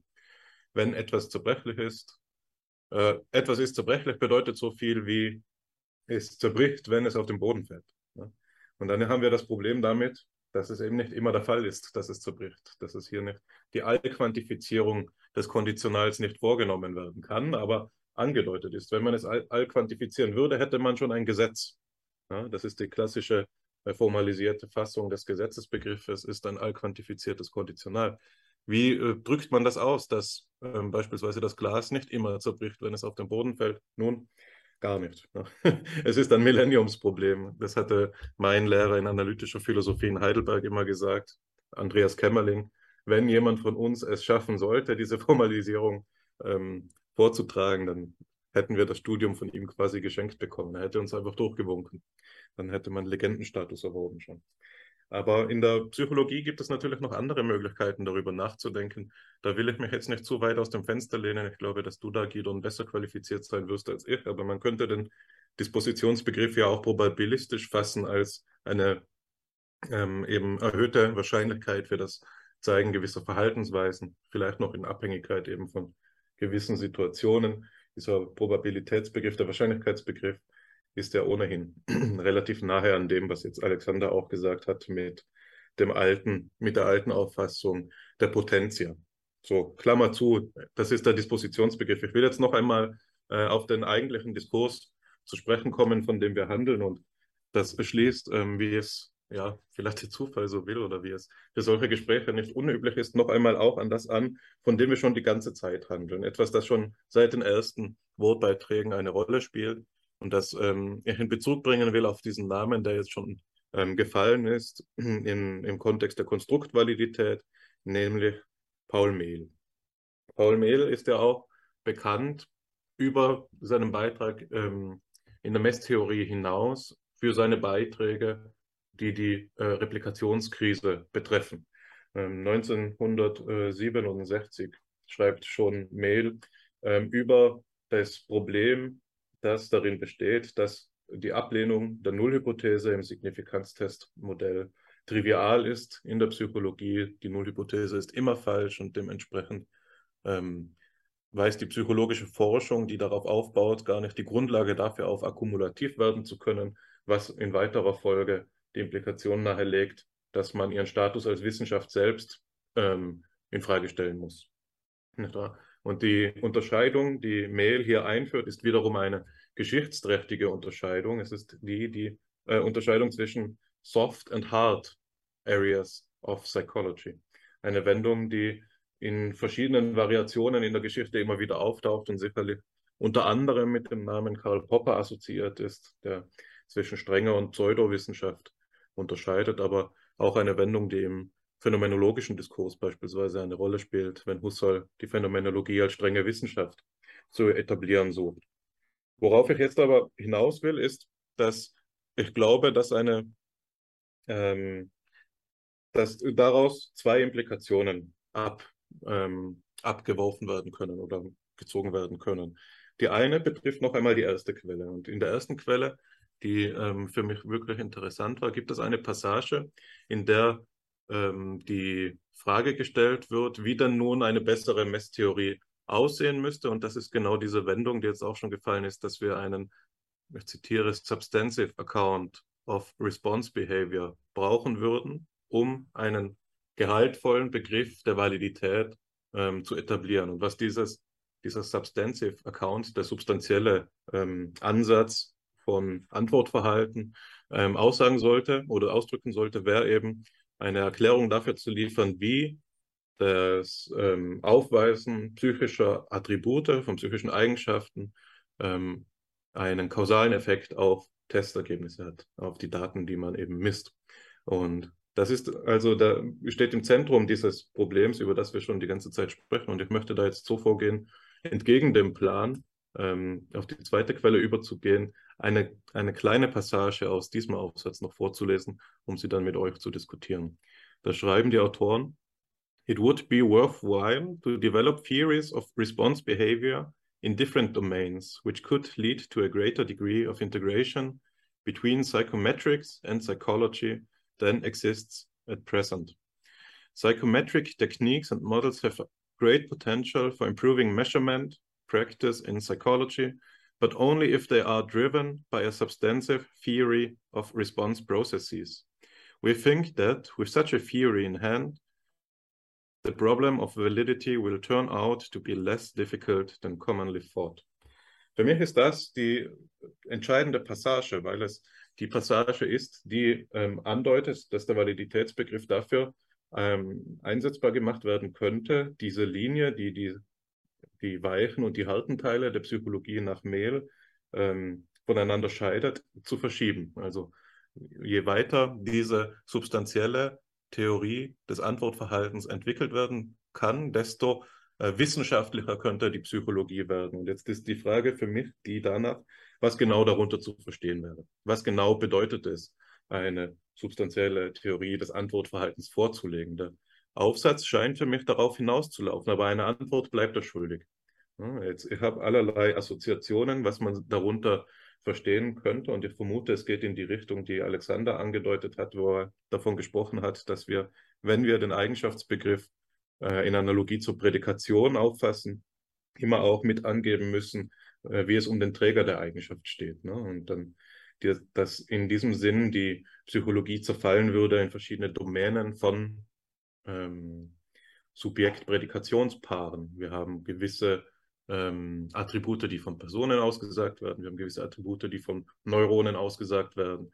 Und beide koinzidieren jetzt in diesem Beispiel entweder mit der Persönlichkeitspsychologie oder mit der neurowissenschaftlichen Psychologie beispielsweise. Aber da, das wäre meine erste Frage an dich, Gidon, ob du mehr dazu weißt oder wie du dir diese substanzielle Theorie des Messverhaltens vorstellst, die ja, das ist, denke ich, auch im Herzen des Diskurses bis jetzt gewesen, Implikationen für diesen Gegensatz hat, den ich ja von Anfang an als Scheingegensatz äh, fraglich habe aufgefasst äh, wissen wollen. Sehr umständliche ähm, Formulierung, tut mir leid, aber der Gegensatz zwischen ähm, Gegenstandsorientierung ähm, in der Psychologie und Methodismus, ne? dass dieser äh, Gegensatz entpuppt werden kann, entlarvt werden kann als bloßer Scheingegensatz, wenn wir eben sehen, dass eine voll entwickelte Messtheorie substanziellen Charakter hat, also dass sie gegenstandsorientiert sein muss. Ne? Und das heißt, dieser Gegensatz ist ein falscher Freund, womöglich. Ja? Das äh, ist nur eine, ein Gedanke, den ich hier ins Forum geben möchte. Jetzt ähm, ist das die erste Implikation, die ich angekündigt habe. Die zweite halte ich kurz. Die zweite Implikation betrifft ähm, eine andere Debatte, die jetzt auch schon mehrmals angeklungen ist und die will ich jetzt nur in Form einer Frage ähm, ähm, anbringen. Das betrifft die Rolle, die Auffassung, die wir angesichts dieser Reflexionen auf Messtheorie und Validität ähm, vortragen könnten hin, hinsichtlich vielleicht der brisantesten Frage, die die theoretische Psychologie der Gegenwart vorzuweisen hat, nämlich die Frage nach der Replikationskrise. Wäre da meine Frage an dich ganz einfach die, Gidon. Was ist das? Was ist die Replikationskrise? Ist sie eine Methodenkrise? Ist sie eine Theoriekrise? Oder ähm, die Theoriekrise wäre ja die Auffassung, die durch ähm, deinen ich weiß gar nicht, was eure Beziehung genau ist. Ich weiß, dass er dann Co-Autor ist, durch Klaus Oberauer ähm, nahegelegt wird. Das ist die eine Position. Oder, und weil du ja eben auch aus Heidelberg kommst, wirst du das vielleicht auch kennen. Es gibt ja noch eine dritte Option, die Klaus Fiedler vorschlägt, indem er sagt, es ist weder eine Methodenkrise, also weder ähm, die Standardposition noch die Oberauersche und Lewandowski Lewandowskische Position, dass sie eine Theoriekrise wäre, sondern es ist eine Personenkrise. Ne, es ist eine Personalkrise. Wir sind schuld. Wir Psychologen machen uns nicht die Mühe, alle äh, unser Handwerk adäquat zu lernen. Ne? Wir lassen uns, wir sind zu froh damit, wir begnügen uns zu schnell damit, Compliance-Methoden zu gehorchen, zu, wir sind zu zufrieden damit, ähm, Peer-Reviews ähm, abzuarbeiten, wir sind zu zufrieden damit, Pre-Registration vorzunehmen und so weiter. Und was in den Hintergrund tritt, ist die eigentliche Wissenschaft, nicht wahr? Ja, also gibt es eine der Optionen, die du bevorzugst, oder würdest du einen vierten Weg veranschlagen? Das einfach nur aus Interesse. Ja, es, es, sind, es sind viele Punkte. Ich werde versuchen, ähm, allen Punkten Rechnung zu tragen. Ich denke, der, der Kernpunkt, an dem wir angekommen sind, ist die Frage, und ich hatte häufiger gesagt, ich glaube eben, dass Theorie notwendig ist für gute Messungen, für valide Messungen. Und die Frage, die jetzt im Raum steht, ist, was sind substanzielle Theorien? Wie können diese Theorien aussehen? Und ich denke, dazu will ich erstmal darauf eingehen, was für mich essentiell ist, um eine Theorie als wissenschaftliche Theorie zu begreifen. Und das ist eine Eigenschaft, die heißt, dass sie unabhängig von der Person ist, die die Theorie formuliert. Wenn ich eine Theorie formuliere, die sagt, meinetwegen äh, Gedächtnis ist die Eigenschaften, Inhalte zu enkodieren, über einen gewissen Zeitraum zu erhalten und dann wiederzugeben, dann sollte ich diese Theorie von Gedächtnis irgendwie so formulieren können, dass andere Personen sie genau so als Theorie auch verstehen und wiedergeben können. Weil nur dann wird sie Gegenstand einer Untersuchung, die unabhängig von mir als Person, als Theoriengeber ist. Und das ist, das ist meiner Meinung nach eine notwendige Eigenschaft von der Theorie, um sie Gegenstand eines wissenschaftlichen Diskurses zu machen. Weil solange die Theorie mit mir als Theorienbilder äh, äh, assoziiert sind, habe ich auch als quasi Gott der Theorie immer die Möglichkeit zu sagen, nein, das ist nicht, wie ich die Theorie verstanden haben möchte. Diese Theorie ist anders zu verstehen und dann macht sie eventuell doch die Vorhersagen, die in den Daten gefunden wurden. Aber das immunisiert die Theorie sogleich und da, dadurch glaube ich, äh, wird die Theorie nicht zu dem, was eine echte wissenschaftliche Theorie ausmacht. Und eine Folge aus quasi dieser Eigenschaft, die von der Theorie zu fordern ist, ist aus meiner Perspektive, dass sie eine gewisse Art von Formalisierung braucht. Dass sie eine gewisse Art von ähm, Sprache braucht, die eben unabhängig von mir als Person ist. Und das hat bringt ein Problem mit sich, nämlich dass durch diese Art von Formalisierung erstmal eine Abstraktion stattfindet vom Gegenstand weg, von der ich aber glaube, dass diese Abstraktion uns Eigenschaften der Theorie gibt, die sie dann eben überprüfbar machen, sodass wir am Ende auch mehr über den Gegenstand lernen, als erstmal im ersten Schritt scheint. Und insofern wurde, wurde von, von Alexander schon angesprochen, ist diese Mathematisierung, die von einigen Personen in der Replikationskrise gefordert ist, wie von Oberauer und Lewandowski, dass es quasi eine Form von mathematischer Psychologie gibt, eine, die mir durchaus nahe liegt an bestimmten Punkten und die auch ein Grund dafür ist, warum ich diesen zweiten Artikel ausgewählt habe, der eben dieses Problem, was da, was da als Mathematisierung häufig quasi genutzt wird, als ein Problem der Koordination beschreibt. Wie, wie koordinieren, wie interagieren bestimmte Prozesse oder Konstrukte oder, oder eben Eigenschaften, ob wir sie jetzt Dispositionen nennen wollen oder nicht, das lasse ich mal außen vor. Aber wie interagieren diese Eigenschaften die äh, dann dazu führen, dass wir eine bestimmte Beobachtung machen in einer, einer bestimmten Situation. Und das, was uns eben bestimmte Theorien mathematischer Art leisten können, ist eine formale Struktur zu geben, die sagt, so funktionieren eben bestimmte Interaktionen in den Prozessen, sodass wir am Ende eine bestimmte Beobachtung machen. Ähm, ein sehr einfaches Beispiel, das auch in diesem zweiten Artikel genannt wird, ist zum Beispiel das, das, äh, das Beispiel der Signalentdeckungstheorie. Das sagt, wir können eben die Beobachtung machen, dass unterschiedliche Personen Signale besser oder schlechter entdecken. Häufiger, wenn kein Signal ist, trotzdem sagen, sie würden einen Ton hören oder nicht.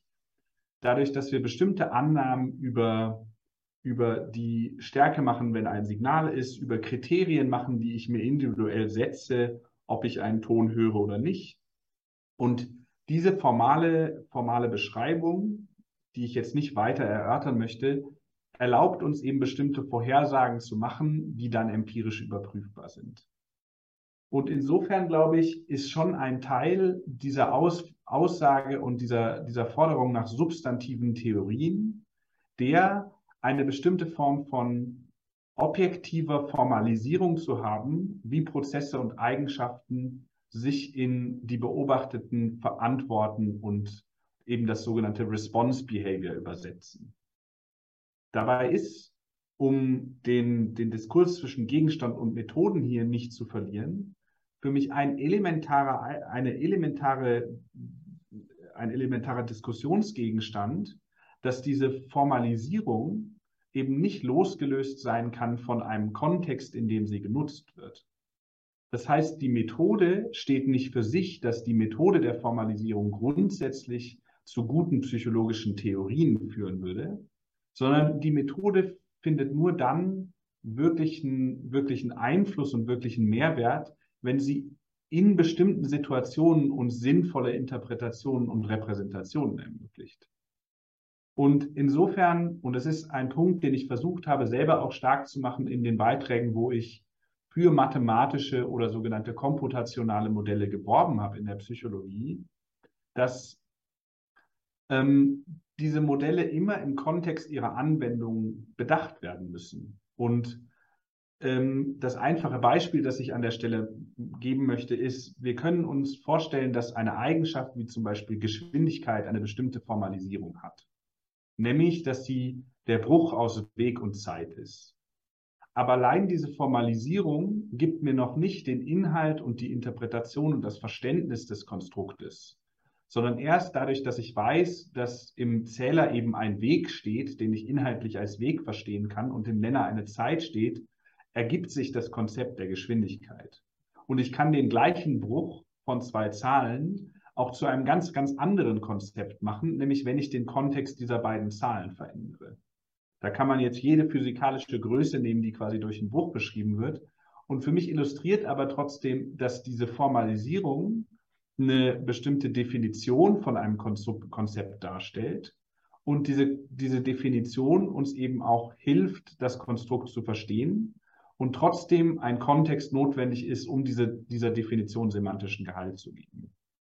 Und ich glaube, insofern ist es eben in, in, aus meiner Perspektive ein gewisses Spannungsfeld, das man auch als dialektisch bezeichnen kann, wenn man so möchte, dass die Methode der Formalisierung und der Mathematisierung an einer bestimmten Stelle, weil wir hier immer über mathematische Zusammenhänge sprechen, uns eine Form von Objektivität gibt, die zu einer Abstraktion führt.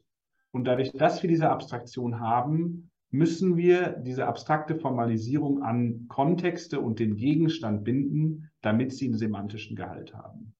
Und dieser Prozess in, in sich ist eben schon einer, der immer wieder durch, durch ein gegenseitiges Informieren der Formalisierung und, dem, und des Gegenstandes und dem Kontext sich immer weiter informieren wird und dazu führen wird, dass die Modelle überarbeitet werden und aber auch dazu führen wird, dass unser Gegenstand ähm, in unserem Verständnis ver verändert wird. Wir werden neue Dinge über den Gegenstand herausfinden und gleichzeitig aus dem Gegenstand heraus unsere Modelle auch wieder verändern und, ver und überarbeiten müssen. Und ich glaube, insofern ist es eben kein entweder oder für mich, sondern es ist eine notwendige dialektische Beziehung, sodass ich aus den Gegenständen heraus die Modelle informiere und da auch meinen Gegenstand aus den Modellen heraus hinterfrage und verändere. Ähm, das quasi zu dem, zu dem ersten Block an, an, an Frage, was ist das, was substanzielle Theorien da quasi, diese Leerstelle, die in dem Artikel sind, ähm, aus meiner Perspektive sind. Und für mich schließt das an an die Frage, was ist denn das eigentliche Problem in der Replikationskrise? Und ich glaube, ein Punkt, der mich äh, sehr gestört hat, ist, dass die erste Tendenz war, es ist ein Problem unserer statistischen Methoden. Und ich glaube, das ist in jedem Fall nicht der Fall. Die Frage, ob ich meine Analysen mit Bayesianischer oder frequentistischer Statistik auswerte, die wird am Ende des Tages den kleineren Unterschied dazu machen, ob ein, ein Experiment repliziert werden kann oder nicht. Ich glaube, ehrlicherweise ist es eine Mischung aus einer Position, die man jetzt Oberauer und Lewandowski zuschreiben kann, ähm, und dem, was, was äh, ihr jetzt gerade von Klaus Fiedler beschrieben hat, und einer Position, die ich sagen würde, wir haben nicht nur ein, eine Krise der Theorie, wir haben meiner Meinung nach auch eine Krise der Messung. Das wird eben manchmal auch als Crisis of Measurement beschrieben. Weil, und das hat meiner Meinung nach damit zu tun, dass Theorie und Messung sehr eng miteinander verknüpft sind. Und ich würde aber dennoch auch sagen, wir haben auch ein Problem der Menschen, der Psychologen, so wie Klaus Fiedler das beschreibt, weil die Realität ist, dass gute Messung extrem anspruchsvoll ist und meistens ähm, sehr viel Arbeit erfordert. Und das bedeutet, dass wir manche an anderer Stelle substanzielle Fragestellungen nach den Zusammenhängen unserer psychologischen Konzepte eventuell hinten anstellen müssen, weil wir uns vorher mit dem Problem der Messung beschäftigen müssen, damit wir eben eine adäquate, valide Repräsentation der Gegenstände haben, um dann auch substanzielle und replizierbare Aussagen über die Zusammenhänge zu machen. Solange wir aber das Problem der Messung hinten anstellen und zehn verschiedene Wissenschaftlerteams das gleiche Konstrukt über andere Arten und Weisen operationalisieren und messen, dabei das, das gleiche Vokabular verwenden, wir aber gar nicht sicher sein können, ob sie eigentlich das gleiche Konstrukt repräsentiert haben, werden wir immer wieder das Problem haben, dass sich Ergebnisse nicht replizieren, die nicht unbedingt mit den Konzepten und Konstrukten zu tun haben, sondern die mit der Methodik und einer einer Vernachlässigung eines, eines veritablen Problems, würde ich behaupten, zu tun haben, nämlich dass die Messung von Eigenschaften extrem anspruchsvoll ist. Und ich würde sagen, das ist auch ein Grund für die Wahl meines Fachbereiches, dass in der kognitiven Psychologie Fortschritte gemacht wurden, die das Problem einfacher adressieren lassen, auch weil ihr Gegenstandsbereich möglicherweise an bestimmten Stellen klarer definiert ist, als das in der Persönlichkeitspsychologie, der Sozialpsychologie, ähm, auch der Entwicklungspsychologie eventuell der Fall ist, wodurch hier quasi eine gewisse Attraktion da war, dass ich in diesen Bereich gehe, weil ich es mir hier leichter mache, wenn man so möchte. Ähm, und ich trotzdem glaube, dass auch all die anderen Fachbereiche sich dem Problem stellen müssen, eventuell wird es da weniger klare Lösungen geben, welche, welche Formalisierungen hier wirklich notwendig sind.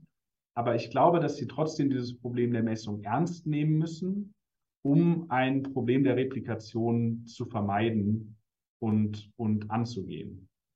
Lieber Gidon, du kannst ja denken, wie sehr es jetzt Hannes und mir unter den Nägeln brennt, über all die Fragen ähm, der Theoriebildung in der Psychologie mit dir zu diskutieren. Und das hat vor allen Dingen damit zu tun, dass du so eine authentische und respektable Position entfaltet hast, die das anbietet, äh, diskutiert zu werden. Aber, äh, liebe Hörerinnen und Hörer, Sie wissen, ähm, äh, Fipsi kommt aus dem Leben. Äh, Fipsi ist äh, nicht in einem Elfenbeinturm äh, sondern hier leben Menschen, an, äh, die diese Aufnahme gestalten. Und wir haben uns im Vorhinein auf einen Zeitrahmen geeinigt, der ähm, den Schluss nahelegt, dass wir dieses spannende Gespräch, bei dem ich das Gefühl habe, dass wir gerade die Voraussetzungen geklärt haben und wir jetzt langsam in Medias Res gehen können und äh, langsam Fleisch an den Knochen bringen, an dem wir jetzt, äh, an dem es langsam auch die Gemüter aufwallen können und wir über Positionen äh, konfligierende Positionen sprechen können, dass wir das ähm, an dieser Stelle äh, sie vertagen müssen, sie vertrösten müssen, dass sie davon erst beim nächsten Mal ähm, hören. Nichtsdestoweniger in den verbleibenden ähm, Minuten möchte ich dennoch die Gelegenheit nutzen, noch äh, bevor wir dann in Fipsi-Tradition zu deinem Abschlusswort überführen, äh, Gidon, einmal zusammenzufassen, was in der heutigen Episode äh, thematisiert worden ist. Wir haben versucht, dem Begriff der Validität auf die Schliche zu kommen und haben zunächst einmal gefragt, was es denn überhaupt in der äh, Psychologie heißen kann, zu messen. Denn Messung ist ja ganz offensichtlich nicht nur eine Frage der Ausdehnung. Es geht eben darum zu klären, wie wir den Gegenstand der Psychologie, wie wir ihm gerecht werden können, was es heißt, ihm einen Ausdruck zu verleihen. Aber dabei sind wir eben auf das wundersame und schicksalshafte Problem gestoßen, dass der Psychologie eben niemand, nicht einmal die Philosophie, vorschreiben kann, was ihr Gegenstand ist. Und das bedeutet, dass im Prozess der Messung eigentlich auch immer mitverhandelt wird, was die Psychologie denn eigentlich beforschen soll. Ein ganz seltsames dialektisches Verhältnis, was wir als Henne-Ei-Problem beschrieben haben. Ein Henne-und-Ei-Problem, was man jetzt gleich an verschiedenen Stellen wiederfinden konnte und auch wiederfinden würde, wenn wir in den nächsten Artikel äh, etwas tiefer schauen würden, den wir jetzt hier gerade erst nur angerissen haben. Einen Artikel von David Kellen und Kollegen, in dem es um ein Koordinationsproblem geht, das mich verdächtig an das Leib-Seele-Problem erinnert, zumindest der argumentativen Struktur nach. Also es gibt eine ganze Reihe Paradoxien der theoretischen Psychologie, die man aufklären muss, um überhaupt einmal den Diskurs zu stabilisieren. Und das heißt zweierlei. Das heißt erstens, um keine Scheingefechte zu führen und zu glauben, dass man auf einer theoretisch trivialen Ebene über Sachverhalte diskutieren kann, die eigentlich viel anspruchsvoller sind. Das haben wir diagnostiziert, als wir gesagt haben, dass die Opposition zwischen Positivismus und Realismus, die von Boss, Bohm und Kollegen aufgezeigt werden, doch vielleicht etwas philosophisch trivialisierend ist und man da eigentlich tiefer drüber nachdenken müsste. Das heißt allerdings auch zweitens, dass wir ähm, diese Art und Weise der Forschung, äh, die wir jetzt hier diskutieren, nicht auf einem, ähm, äh, auf einem vermeintlich stabilen Grund entwickeln können, bei dem von vornherein immer schon klar ist, wie die Kriterien gesetzt sind. Im Gegenteil, wir haben jetzt in einem, finde ich, mutigen Entwurf äh, von Frischkorn, Frischkorn gehört, was seine Validitätskriterien für gute Theoriebildung in der Psychologie wären. Ein Diskurs, erneut eigentlich schon ein metapsychologischer Diskurs, bei dem wir uns überlegen, was gehört dazu, dass eine gute Theorie entsteht. Was für ein begriffliches Inventar muss gegeben sein? Ist es eine Objektivitätsfrage? Ich würde da, mm, und das geht jetzt über meine Zusammenfassung hinaus, noch etwas ähm, zu denken geben. Und das ist das folgende. Natürlich können wir, äh, und vielleicht führt das in eine Fortsetzung dieses Diskurses über, sozusagen als Appetitmacher, Vielleicht können wir darüber reden, dass Theorien durch Formalisierung präzisiert werden, dass dabei die Mathematik helfen kann.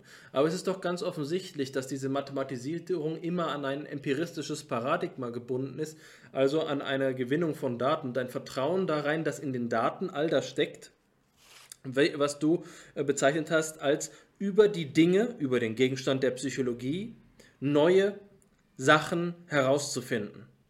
Ähm, die Neuigkeit der theoretischen Entdeckung stellt sich aber manchmal nicht durch die bloße Beobachtung ein. Vorausgesetzt, die Erde sei flach, ist es vielleicht so, dass man mit ähm, gutem Glück Beobachtungen anstellen kann und mit gutem Auge Beobachtungen anstellen kann, die das falsifizieren. Aber es gibt Fälle in der Welt, in denen die Beobachtung selbst theorieabhängig ist. Und dann können wir wohl kaum die Theoriebildung von den Beobachtungen abhängig machen. Da beißt sich das Ganze eben in den Schwanz. Da haben wir ein neues Henne- und Ei-Problem, bei dem wir uns Gedanken darüber machen müssen, wie wir also diese Theoriebildung wirklich gestalten können. Ähm, das Plädoyer für hermeneutische Vorsicht, das du vorgetragen hast, halte ich für ganz hervorragend. Das ist eine Diskurspraxis, dazu führt, dass man sich wirklich Gedanken darüber macht und nicht eilfertig zwei Schritte auf einmal nimmt, nach vorne prescht, sondern lieber schaut, wie der Diskurs überhaupt strukturiert ist. Und in diesem Sinne hat es mir gerade sehr viel Spaß gemacht, dieses Gespräch zu führen. Nach meinem Geschmack viel zu kurz. Ich könnte mit euch beiden jetzt noch stundenlang weiter äh, diskutieren. Aber umso mehr muss ich gleichzeitig eingestehen, wie sehr es mich freut, dass es überhaupt zustande gekommen ist. Und drücke also jetzt an dieser Stelle meine dringliche Hoffnung aus, dass wir dieses Gespräch noch einmal fortsetzen.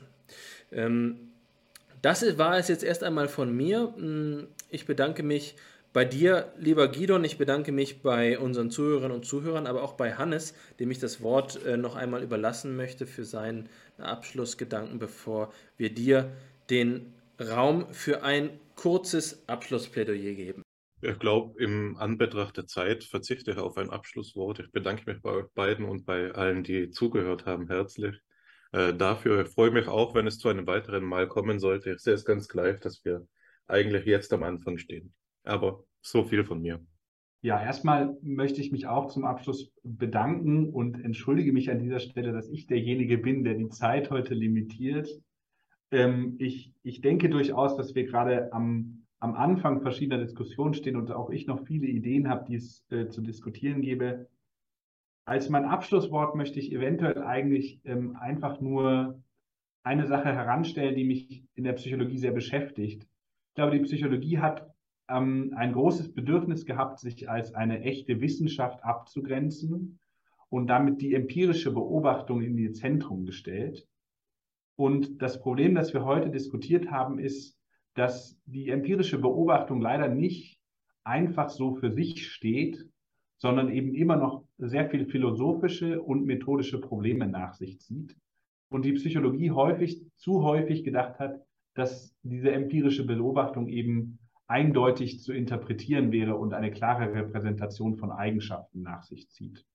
Und ich glaube, das ist das Grundproblem, das mir da eben am Herzen liegt, das sehr stark philosophische Bezüge hat, nämlich die eigene Beobachtung zu hinterfragen, den Kontext dieser Beobachtung mitzudiskutieren und mitzubedenken und ähm, auf der anderen Seite eben Methoden zu finden, diese Beobachtung zu systematisieren und zu objektivieren um einen, einen wissenschaftlichen Diskurs zu führen, der eben auch an naturwissenschaftlichen Methodiken orientiert ist.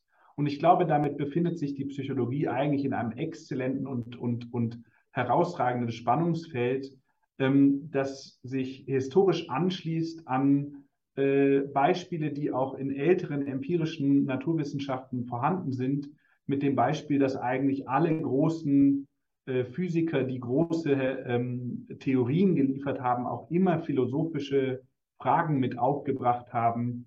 Und ich denke, auch wenn die Psychologie nicht an diesem Punkt ist, so weitreichende und umfassende Theorien zu haben, würde es ihr trotzdem gut tun, diese Art von Theorien ähm, zu, zu, ähm, zu aufzubauen und quasi als Ziel zu haben und diese philosophische Hinterfragung die eben dann auch in den sogenannten harten Wissenschaften stattfindet, nicht aus den Augen zu verlieren und mitzubedenken. Und ich glaube, diesem Spannungsfeld muss sich die Psychologie dann stellen und sich nicht eben durch empirischen äh, Realismus einfach darauf zu, zu fokussieren, zu sagen, wir haben ja eine Beobachtung und die spricht für sich.